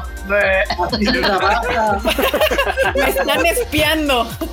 los negocios en Japón, Así Los funciona negocios- esto, banda. comiendo sashimi y bebiendo cerveza. ¿Ustedes creen que mi tolerancia al alcohol es por, por fiestas? No, es por negociaciones. claro, claro, claro. Yo no soy alcohólico, soy empresario, dice. por te- Exacto. es parte, va, va junto con pegado. Y más Correcto. cuando haces negocios en Asia. Aquí en Latinoamérica no es así. Aquí son bien pinches aguados y todos así como que quieren ser muy corporativos. Y la neta es que qué flojera. Así de No, que Ya sabes, güey, mente de tiburón. No sí, sí, sí, Sí, la no, es como- política de mi empresa es no aceptar regalos, no aceptar cenas. No, pues qué guados. Entonces, y, ahora los intérpretes. ¿cómo nos vamos a divertir si no vamos a ir a cenar? no, es bien raro. O sea, ahí sí, la neta anda así mucho de la diferencia entre la cultura empresarial corporativa de negocios. Sí, es, sí, sí varía entre Japón, Estados Unidos, Latinoamérica en general. Y bueno. Sí, qué buen pretexto. La neta, ustedes lo dirán, pero es, sí, sí es un buen pretexto y, y yo, pues, o sea, sí me siento mucho más cómoda haciendo negocios en Japón. O sea, fuera del alcohol y todo ese desmadre, sí es como, a, mí me da más seguridad cuando hablo con un japonés. Y no solo porque crea que son buena gente, sino por los años que llevamos haciendo esto, siempre dan- responden bien. O sea, si un japonés dice algo, eso es lo que va a pasar, San se acabó y no tengo que yo andar pensando si tiene algún motivo mayor, si me va a traicionar después. O sea, si ellos ya me dijeron la película es tuya, la película es mía, si esté firmado o no esté firmado el contrato, si ya les haya pagado o no. Pero si ellos ya dijeron que era mía, es mía. No me van a salir con chingaderas después de, ay, no, ¿qué crees? Es que llegó alguien y la mamada, como suele salir mucho acá en Latinoamérica o cosas así. Entonces, pues sí, como les explico que tendrán sus cosas, pero y además es mucho más amigable porque eso de ir a cenar y a comer y a empedar con los japoneses también involucra el conocer a la otra persona fuera de un contexto de trabajo, por lo cual conoces a la persona y entonces yo tú le agarras confianza a esa persona y esa persona te agarra confianza a ti porque está conociendo fuera de un contexto donde justamente puedes tener esta intención de, bueno, pues una intención más allá de beneficio ultra personal, ¿no? Sí, ahí, con la carne asada y la cerveza te empiezas a sacar las fotos de sus hijos o te dice de que ah, a mí me gusta tal, tal equipo de, de béisbol y hacen, como, dice Kika, te empiezan a conocer y ya la próxima, ya como son pues como amigos, la próxima vez de que, de que vayan a hacer negocios, pues a lo mejor se acuerdan primero de ti porque ya estuvieron platicando, se hicieron compas. una, anécdota de la historia real fue una de las primeras veces que fuimos a Japón. Oh, eh, nos juntamos acá con gente muy importante de Aniplex y Erika hizo bonding gracias a AKB. O sea, imagínense acá el señor acá. Vicepresidente. VP acá chingón de Aniplex de Japón, haciéndole la plática a Erika porque los dos eran fans de Kiwi. O sea, es la cosa más ridícula que ha pasado. Pues de hecho, AKB me abrió muchas, dos puertas en Japón. Una justo con Aniplex, con el vicepresidente de Aniplex allá, y la otra fue con la manager de Lisa. La manager de Lisa, la, la, la, la, manager internacional de Lisa también, o sea, terminamos porque se atoró un tren en, en pinche Shibuya y dijo, pues no va a avanzar Vamos por un café, fuimos por un café y ahí terminamos platicando de nuestro fandom y a cuántos conciertos hemos ido y así, y ves panas de ver. Oye, oye, ¿qué pasó? ¿Quién, era tu fan en ese entonces de AKB? De AKB, Akimoto Sayaka. Ah. Sí, del team Ah, no, no era la que yo vi, no era la mía. No, pues es que es un, un chingo de morras, o sea, pues que, para que te encuentres a alguien que tuviera tu misma Oshi está complicado. O sea, está hecho hasta para que en el fandom no se peleen, por eso son como 300, o sea.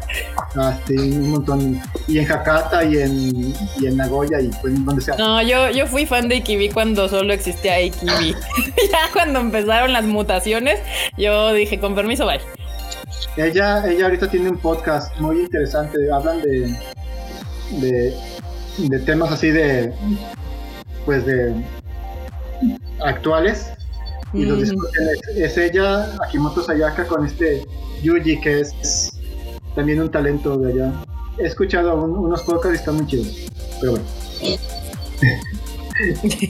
Mira, perdón, perdón, ¿Cómo, cambia la vida? ¿Cómo así sale? O sea, muchas de las AKBs ya cuando se graduaron, algunas sí le siguieron como en esto de la artisteada, siendo actrices o demás. Otras hicieron como este tipo de variety shows, como lo que ven en TV que Televisa en la mañana. Y otras se dedicaron a ser mamás, a casarse y los caminos del idol son ocultos. Mira, aquí justamente Dragonfly López saca el tema que estamos hablando hace ratito, que dice, disculpen, pero ahí no es donde usan el tatemae o eso. Y sí, o sea, ¿Cómo explicarlo? Ahí se son como muy correctos, pero no son, o sea, el tatemae no es, no significa que son traicioneros, o sea, no te están mintiendo en tu cara, o sea, se están comportando como deberían en esa situación. Pero no es como que estén por atrás así de no, sí, vamos a hacer este negocio y luego vamos a hacer otro acá. O sea, no, no el tatemae no significa traición, o sea, o, o ser como, ¿cómo explicarlo? Qué raro. solamente están siguiendo, solamente están siguiendo los lo que se espera que hagan, pues, ¿no? Y en ese lo que en ese contexto, claro, y lo que se espera que hagas en el contexto de vamos a cenar y a beber, pues es cenar y beber y echar y, y, ajá, y es que usualmente, o sea, también no es como que, ah, sí, vámonos a cenar y beber, sino justamente el procedimiento, como bien decía Antonio, usualmente es una junta, o sea, de, ay, vamos a la junta en la oficina, bla, bla, bla, bla, tratas los temas que se tienen que tratar, lo que sea, licencias, da negocios más formales, y después es de, ay, bueno, vamos a comer, y ya tienen reservado un restaurante o lo que sea, y ya de ahí te vas a comer o a cenar, y es donde eh, lo que se espera justamente es pasar un buen rato, platicar, divertirse y conocer a otra persona, y pues ese es el asunto, o sea, no nada más es de que como compas, no sé qué.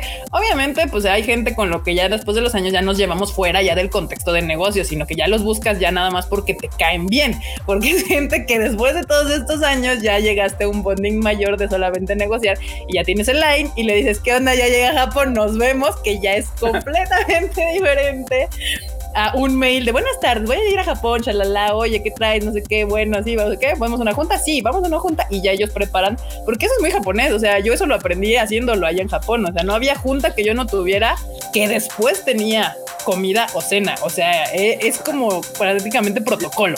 O sea. Güey, imagínense aquí casi, oye, Kika, no manches, güey, ¿por qué, te, ¿por puedes chingar 10 ochos? Nomás, güey, de puros negocios, de puras juntas de trabajo. Es protocolo, literal es un protocolo, o sea, y, Q lo sabe, Q me ha acompañado, Freud creo que nunca lo hizo, pero Q me ha acompañado, Enorme me ha acompañado, Marmota obviamente ha ido varias veces a ese asunto, y eso, o sea, es casi casi junta de trabajo con siguiente cena. Yo lo decía hasta de broma que era como de, o sea, cuando vengo a Japón solamente tengo que desayunar porque si tengo juntas de negocio, pues ya está la comida incluida en ese asunto. Pero obviamente, obviamente, banda, o sea, tiene sus, pero cuando ellos vienen a México, es, me corresponde a mí responder de la misma manera. O sea, cuando yo, cuando Niplex viene a México, cuando vienen las bandas o los managers o, cualquier, o gente de cualquier empresa que lleguen a venir a México y obviamente me mandan un mensaje de que voy a ir a México, no sé qué, claro, con mucho gusto. Junta y protocolos igual, o sea, no importa que seas mexicano o lo que sea, comida chida en un lugar y peda y lo que quiera el señor, porque pues esos son los protocolos que se siguen. Y pues a mí me agradan esos protocolos, más que las juntas aquí en México, que llevamos una junta hora y media. Ah, sí, buenas tardes, ya, ahora. Porque aquí, por ejemplo, las compañías son personas. Si, si la persona dice, si ella viene a Japón y yo la llevo a tal lado a cenar lo que sea, ¿por qué si yo voy a México ya no me trata igual? A lo mejor, si no haces eso, es lo mismo que él hicieron por ti, a lo mejor te van a, te va a afectar en los negocios. Entonces, así, como dice, así es el protocolo. Sí, sí, justamente. Y no es nada complicado. O sea, si pues, como te tratan, trata la gente. Se acabó. Y ya, si te la pasaste poca madre con una persona y te lleva a comer y todo chingón, pues lo menos que puedes hacer es corresponder con lo mismo que Kika invita con unos taquitos a los empresarios japoneses. No lo creerán, pero sí, o sea, sí, les encanta. Sí, jala, con unas buenas cervezas y unos tequilas, uff, la comida mexicana nunca falla. Sí. Pero bueno, por aquí, ¿alguien, ¿alguien vio este Rent a Girlfriend que andaban preguntando por aquí que qué onda con Rent a Girlfriend? Cuéntenos qué onda. por pues favor. fuimos varios los que la vimos. Híjole, banda. La neta, o sea, yo sé que Freud va a decir que va a ser un. que parece un harem genérico. Y tal vez lo va a hacer. Y no me importa. Lo voy a ver porque las waifus me gustaron y me gustaron mucho. O sea, me gustaron mucho los diseños y, y no solo eso, o sea, el waifu es, es el contexto es redondo, así, güey, todo, todo, todo, todo. O sea, no sé qué quiere decir con redondo, pero. Ah, o sea, me refiero, me refiero al diseño de personajes, a la seiyuu y a la historia o al, o, al tipo de personaje que va a ser cada una, porque claro, ah. tienes estándares muy bajos. Obvio. o sea, es que te puede gustar algo que tal vez tú digas no es la mejor serie, pero llena mis expectativas. puede gustar, o sea, güey, o sea, mira, yo soy, yo soy del tipo de persona se puede chingar una pinche langosta así, poca madre. O puede ir a la esquina por un taco. O puede abrir el refri y digo, ay, no manches, güey, tengo tortillitas, tengo jamón y hay mayonesa en la alacena. Uf. Ya, güey, así. Así sencillito, marmota. ¿No? ¿Por qué tiene que hacer todo así de.? ¿Por qué todo tiene que ser así, güey, rimbombante y una obra maestra? ¿Por qué no puede ser me divierto? No me gusta. Mira, me gustan las waifus. Quiero ver las waifus. Punto. Oye, no lo hagas sufrir. Y después ya haces corajes porque no se quedó con, con, con tu team, pues, pero ya lo Ya déjalo ir, La, la, vesícula te está hablando que ya dejes ir a eso, por favor. Por favor ok, ok, ok. Ok, sí. Exacto. pero ese es el propósito de los harem siempre. Justamente, o sea.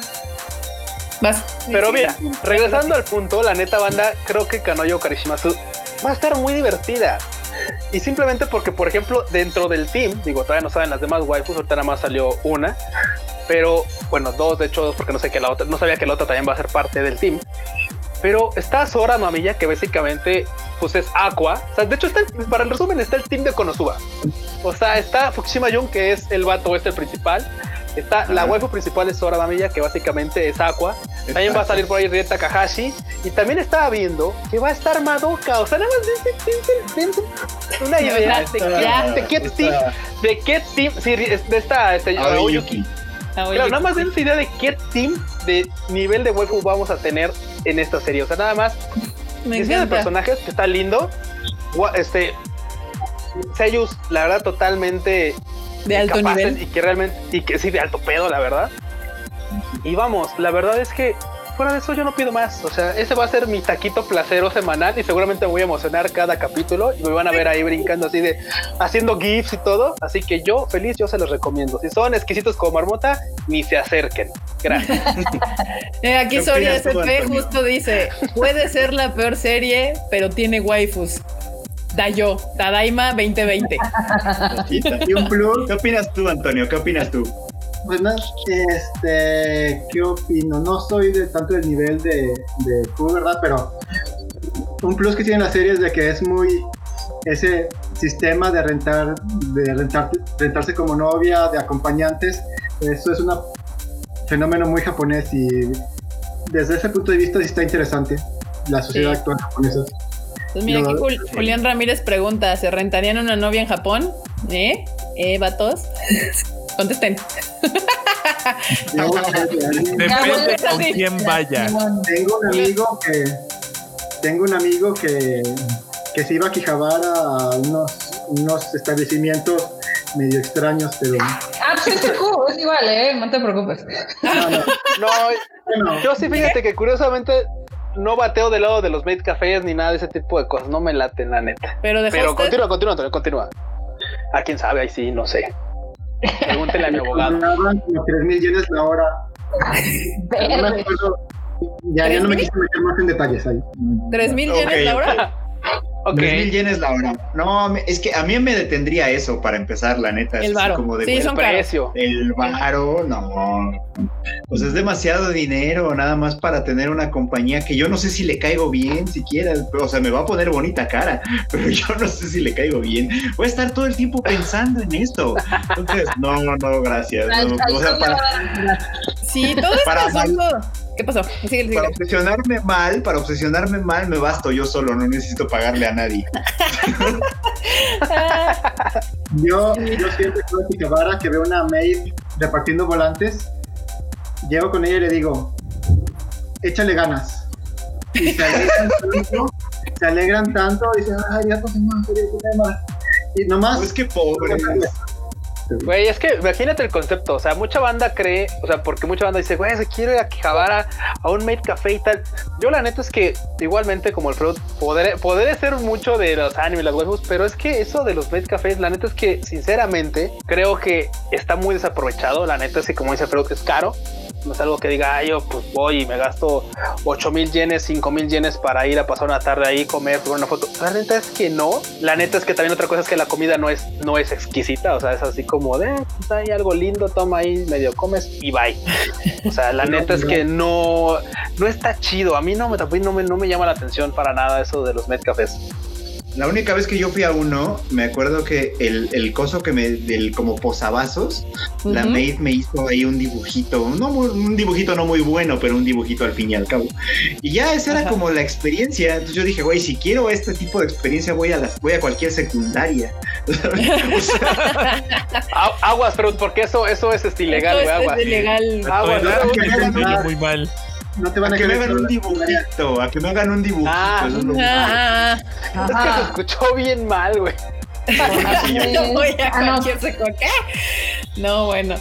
Sí, no, banda, esta, onda de, rentar gente, de, rentar gente para compañía tiene en Japón diversos este, contextos y es muy, muy japonés. O sea, yo también no me imagino cómo funcionaría eso en este contexto. O sea, en Latinoamérica no funciona, ni de pedo. O sea, porque es justo como sí gente, pero no para, sí rentas gente, pero no para Pero no para platicar.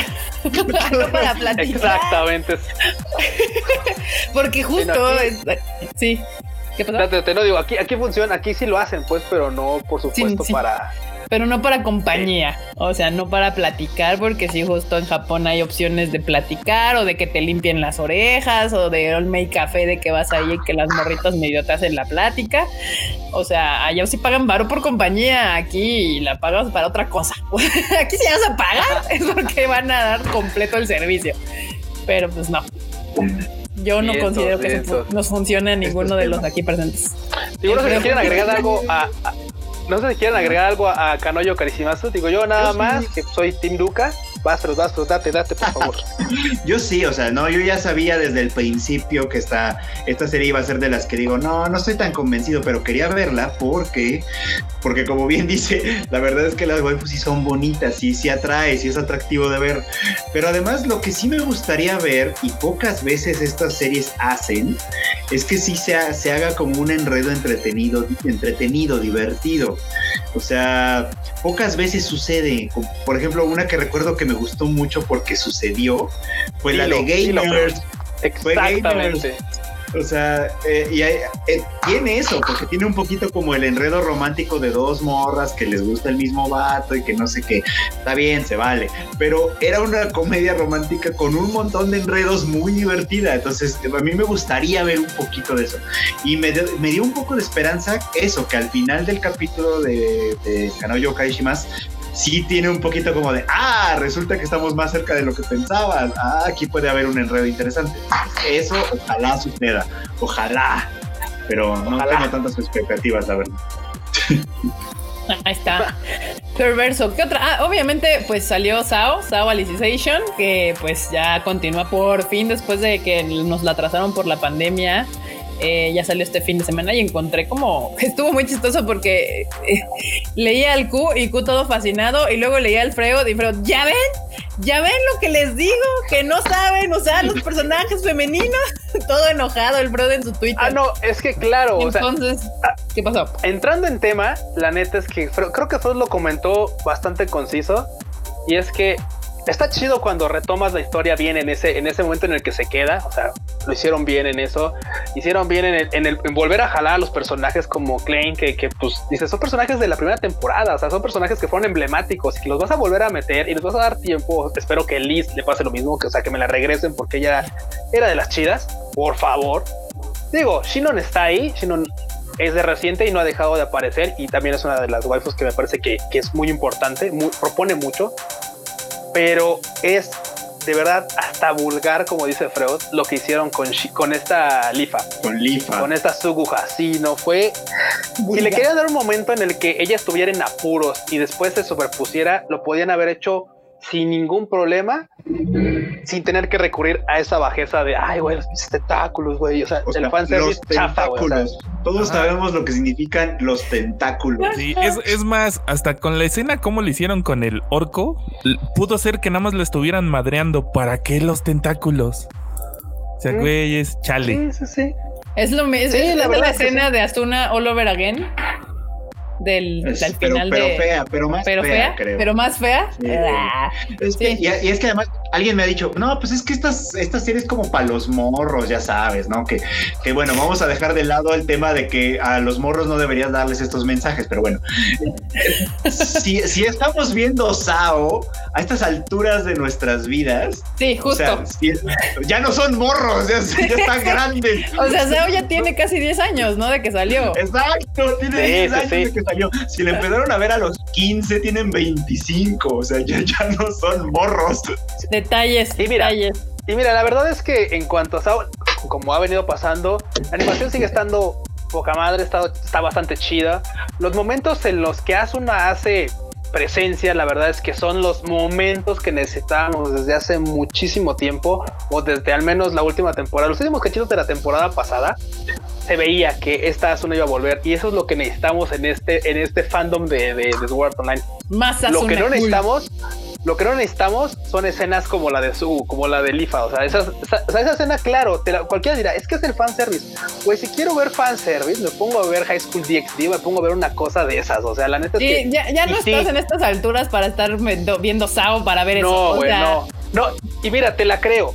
Es cierto que hay fanservice, pero hay fanservice chido sin que sin llegar a eso, o sea, sin llegar ni cerca a eso, Sí. ni cerca, ni cerca. Hay fanservice chido que dices tú, ah, ok, eso está, eso está cool, sin tener que llegar a, a esas, a ese tipo de escenas que dices tú, güey, o sea, neta. Sao ha tenido neta, buen fanservice. Sao ha tenido fanservice decente.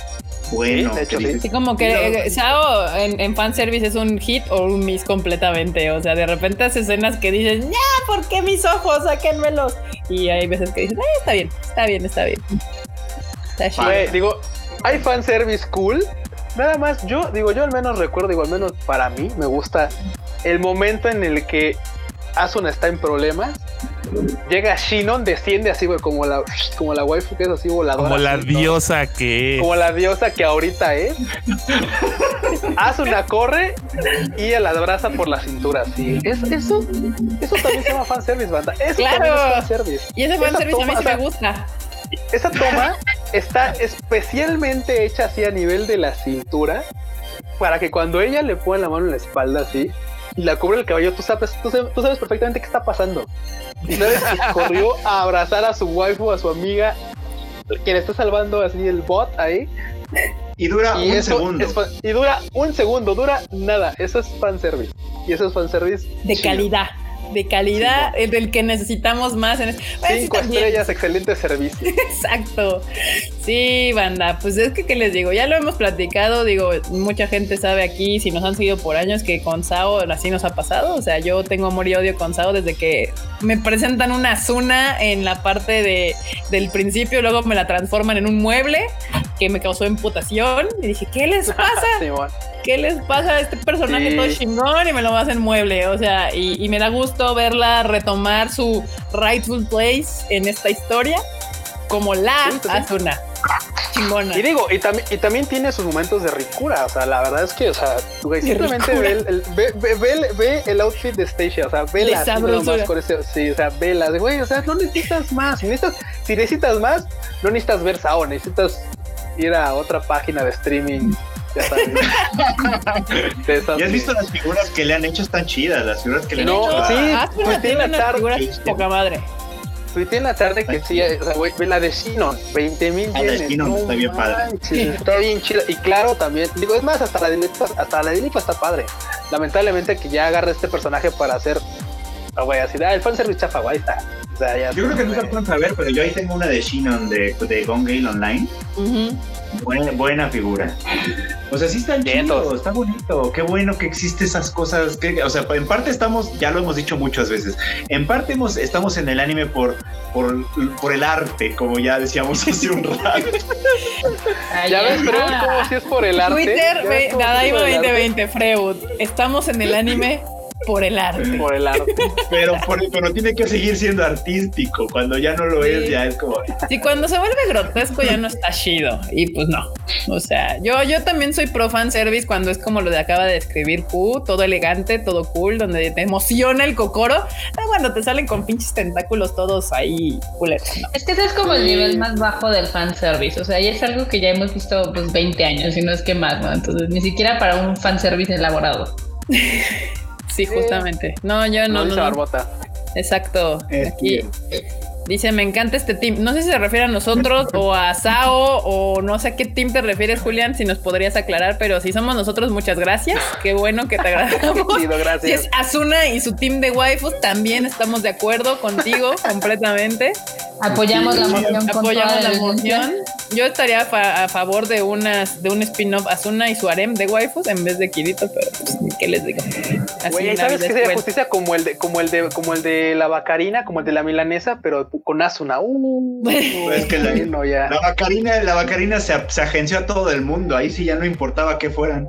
Oye, Freu, te están Sí, no. levantando falsos. Fal- ah, no, aquí esto no es acá. Es el de arriba.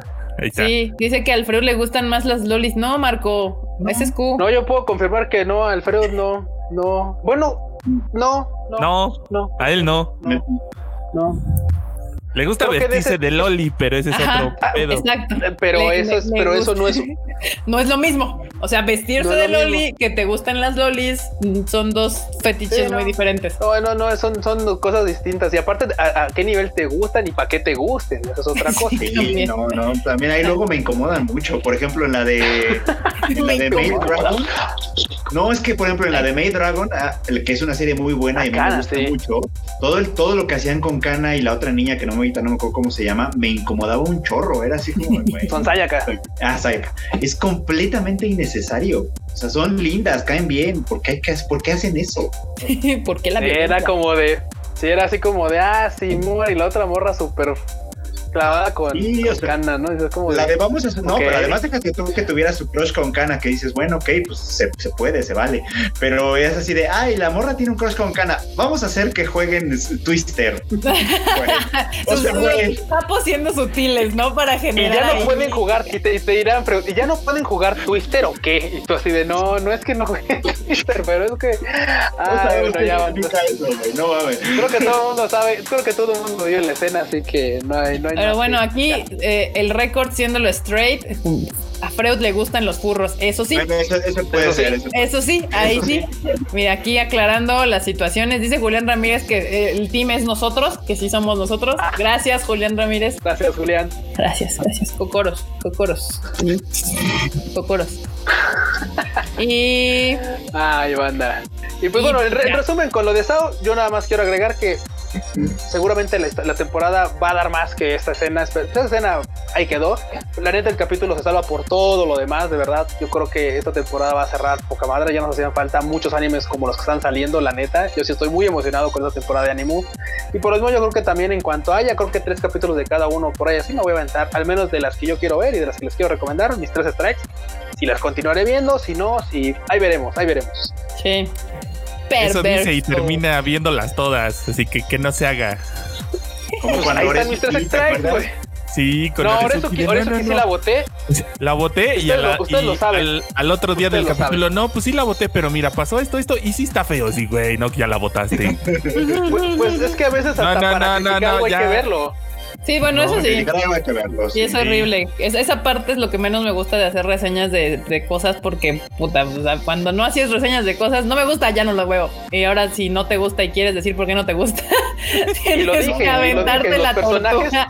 Exacto. ¿Qué pasó? Sí, y lo dije, los personajes de Nozuki me gustaba mucho, o sea, me, me, me agradaba el diseño. Posteriormente también en el Twitter ahí estaba. Terminé diciendo, güey, la neta es que, que al menos no me gustó a mí. A mí en particular terminé viendo como 6, 7 capítulos y dije, güey, ya no puedo más. O sea, ya, ya, fue como el colmo, por, ya no puedo más. hay por aquí una pregunta para Antonio que creo que está interesante. De hecho, Ah, vale, ¿Cuáles vale. son sus animes favoritos? Sí, de hecho, justo es que ya íbamos a, ya vamos a llegar a las dos horas, entonces quería cerrar con esta pregunta de Antonio. Ah, perdón, perdón. Así, justamente, así que Antonio. Antonio, dinos así como de que tú nos digas tus animes favoritos.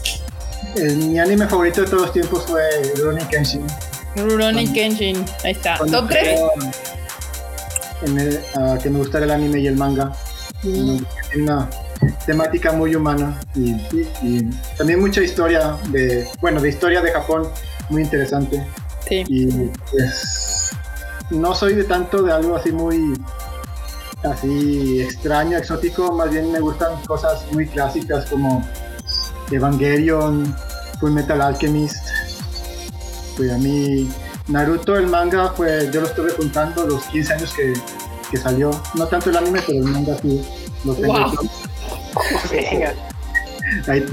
Y, y pues ahorita Kimetsu no Yaiba de los está, la verdad está muy bueno el manga y bueno el anime también excelente ya que salga la película y si salen más más temporadas yo creo que va a estar increíble pero también el manga es muy bueno Y yo creo que eventualmente Kimetsu se va a volver uno de los de esos animes que, que no se le va a olvidar a la banda rápidamente.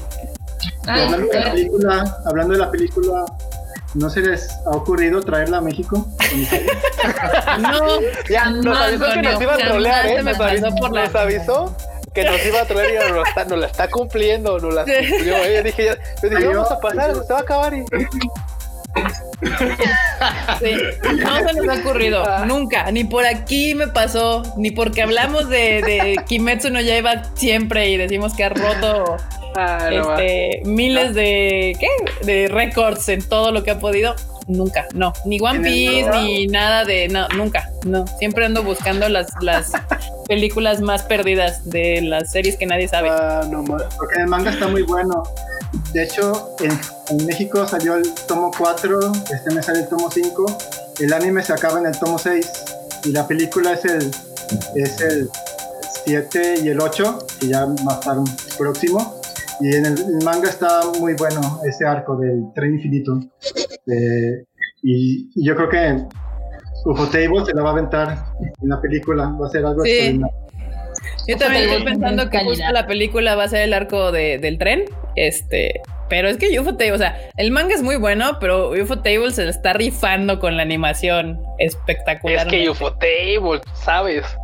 Sí, pues Tú lo que sabes, hizo Kika. ahorita lo que he hecho con las películas de Fate Stay Night Heaven's Field, 1, 2 y 3, se la rifó, las batallas están chidas y entonces yo creo que no nos va a defraudar tampoco con, pues, con lo que sigue de Kimetsu, que obviamente lo va a seguir haciendo UFO, UFO Table. También apoyen el, el- la obra original, el manga. Está, el manga, el anime, las películas, va a estar- está todo extraordinario, increíble. Pues como saben, ahí Panini ya tiene la versión de Kimetsu no Yaiba en español, Demon ¿te lo están Slayer para los compas, entonces, ¿hasta qué, hasta qué tomo ya va? eh, publicado? Hasta el 4 todavía, este, el quinto es el que sale, me, me decía Antonio hace un rato que en esta semana o la otra, no estoy muy seguro, sale este mes en todo caso. Ok. Sí, en julio. Ya hay, ya hay cuatro en circulación. Y está bueno, de hecho, de hecho, o sea, lo estoy leyendo, pero además pues, estoy leyendo la versión en español que, que- que traduce Antonio. Y sí está, está muy chido, o sea, le está quedando muy chida la traducción, la verdad. muy. Mira, aquí tenemos una. A ver si no se ve. a ver, déjame, vea, déjate agrando. Espera, ahí Aquí está. está. Aquí está en la portada, en la sobrecubierta. Inosuke Ah. y Tanjiro, Ajá. pero en la cubierta. Ah, canijo. Oh, Zenitsu. Sí, es cierto. dije, no, güey, ya, cálmate, ¿no? Cálmate. Ay, pobre Ah, Zenitsu. Siempre me lo bulean. Pero bueno, bandita, muchísimas gracias por este live. Estuvo, estuvo cool aquí con Antonio de invitado. Antonio, por favor, haznos el honor de despedirte de aquí del chato y, y pues del ¿Con, con una- con otro comercial? Sí, Dale, dale. sí, bueno. Este, esta también está producida por mí, se llama Mary Gray. Eh, salió en julio, el primer tomo. Se trata de este protagonista, Sawyer. Es, es un mundo así como, no sé, gótico, con monstruos, trasgos, este, hombres lobo que van tras la humanidad. Y él lo que quiere es reunir ingredientes mágicos para revivir a su esposa. Entonces está muy oscuro, pero al final se trata del amor de pareja. Está muy chido. Es un shonen, cinco tomitos, muy divertido. Se lo recomiendo. No es porque yo lo haya traducido, pero sí está chido. Y, Esto es cool. y no, pues en primer lugar, muchas gracias a ustedes por invitarme. Me la pasé muy chido, muy agradable en este, en este ratito. O ratote, que se hizo un ratito. y muchas gracias a, a los lectores que me dejan comentarios chidos y los que no, y no tan chidos, pues también. Y muchas gracias al chat por estarnos viendo. Y ojalá que algún día me vuelvan a invitar para tener claro. un rato agradable. Quiero, muchas gracias a todos. Muchas gracias, Antonio. Y aquí, ahí está su, su Twitter por si lo quieren seguir. Para que, ahí está, porque no lo dijo. Es que él no es tan, tan, tan de redes sociales como Freudico. Pero está padre porque su- sube un chorro de cosas, sube un chorro de cosas de Japón, de cuando estuvo por allá y demás. Entonces síganlo. Ahí está. Y a ver, Freud, despídete, que de hecho hay una solicitud especial que dice que Freud se puede despedir como waifu. Dice Uy, con el Moe Moe Kyun y todo. Uf. A ver, esperen, déjenme, espérate, Freud. Ahí estás. Despídete de la banda con tu trajecito de, de super chat. ¿Ya ven lo que provocan cuando ahí dejan sus superchats? Banda, muchas gracias, muchas gracias por haber venido a este chat, a este chat, a este podcast, a este live, este... No sé cómo hacer esto, me lleva al diablo. muy, muy cute, muy, muy cute. Por favor, Freud, para que más gente se anime a darle al superchat y te podamos comprar más cosplays. Ay, estuvo genial. Muy bien, muy bien. Q. Bueno, banda, ya saben, muchas gracias por haberle caído a este live. Antonio, también muchas gracias por haber venido, neta. Nos la pasamos bastante chido, nos entretuvimos bastante entre la chorcha y todo. Y como dices, el ratote se pasó en un ratito. Pues bueno, banda, ya saben que ahí me pueden encontrar en Twitter como Luis-Dayo y en Instagram como Luis.dayo. Nos estamos viendo el próximo miércoles. Y ahora, ¿quién se despide? ¿Quién se despide? Ah, ahora sí, antes, antes, antes, sí caigan en el superchat para que el Freud pueda estrenar ahí ropita. Nel, ahora te toca a ti, Ju, te toca a ti. Pobre Freud, pobre Freud. Pero es que él es el, él es el, es el, que no olvídalo. Sí, sí, hay Freud. Ya quieren que sea Hachimán, güey. No sé, no, sé quiere, qué. No, sé, no, quiere decir, no quiere decir que soy lo suficientemente esbelto para que me entren los trajes y él no. Oh. Yo, yo, sí no, yo sí no, yo sí no entro. Yo yo lo había dicho yo antes, yo sí no entro en ese tipo de cosas y menos en las, porque Freud que eso lo compró en Japón, menos en las de Japón. O sea, banda, no, no, no. Sí, no y Enorme sabe de eso también. Enorme, o sea, a veces no encontramos cosas, así que nos quedamos con nuestro dolor hasta el próximo miércoles. Bueno, pero Hachiman podría ser. A ver, Hachiman Marmota. hacer, yo- Despídete, Marmota. Ok, pues muchas gracias a todos los que nos acompañaron en este un Tadaima Live. Recuerden que ya se acerca el lanzamiento del Ghost of Tsushima, o como le estamos viendo, el Ghost of Sushi. A ver qué tal está el juego, porque sí, sí, sí promete, promete, entonces a ver qué onda, ya les traeremos acá la reseña. Muy bien. Y Enormous, producer. Pues, bandita, gracias por caerle al Tadaima Live de miércoles, miércoles 11 de julio. Híjole, maldita sea, se están burlando de mí. No, Otra vez. no, no. Sí, ya, ya saben, aquí andamos cotorreando un rato para, para pasárnosla chido. Gracias a, a nuestro translator por venir a cotorrear un rato. Estuvo, estuvo muy chido enterarnos. Ya cuando cerremos esto nos va a decir los secretos de Panini. Y pues ya saben, nos pueden seguir en Twitter ahí para cotorrear. Y que, y que vean el meme, este, el magnífico trabajo de un CM. Por ahí puse una imagen. Se mamó. Se mamó. El de las tortas. El de la torta. Sí, el de la torta está genial. Si, si quieren descubrir de qué hablo, vayan a mi Twitter, arroba enormetrol con doble L. Tal. Perverso. Y bueno, bandita, de hecho aquí Nidia nos dio, nos dejó otro super chat con un super sticker y Eduardo G también. Otra vez. Amo a esos shibainos, son la cosa más kawaii del mundo mundial. Es con corazoncitos y creo que es un- una manita así también. Qué bellos. Y bueno, bandita, yo soy Kika. A mí me pueden seguir en mis redes sociales como KikaMX-bajo en todos lados. Eh, y pues en las redes sociales de Tadaima, pues son Tadaima MX en todos lados. Ya para que se las digo, ustedes buscan la red social y pónganle Tadaima MX y ahí debemos de salir. Instagram, Twitter, TikTok, Facebook, todos lados. YouTube, ahí está. Ah, y por cierto, no se les olvide que todas las noticias diario están ahí en tadaima.com.mx. Y bueno, muchísimas gracias por acompañarnos. Gracias a los que hoy estuvieron participando en el super chat, Eduardo G, Nidia y todos los demás. Ya saben que recibirán su bonito agradecimiento empezando el siguiente live, que es el miércoles, no el viernes, porque yo nada más no doy una esta semana. Muchas gracias. Ay, Dios. Ya, ya podemos decir a quién vamos a tener en el próximo Tadaima Live. ¿o todavía No, no, todavía no. Todavía No, no, no, hasta, hasta No, el sábado. Hasta el sábado, hasta el viernes que viene les decimos. No es cierto, ya. El miércoles se enterarán quién viene el próximo, en el próximo sábado que tendremos invitados. Y bueno, muchísimas gracias por seguirnos y nos estamos viendo en el siguiente Tadaima. Bye.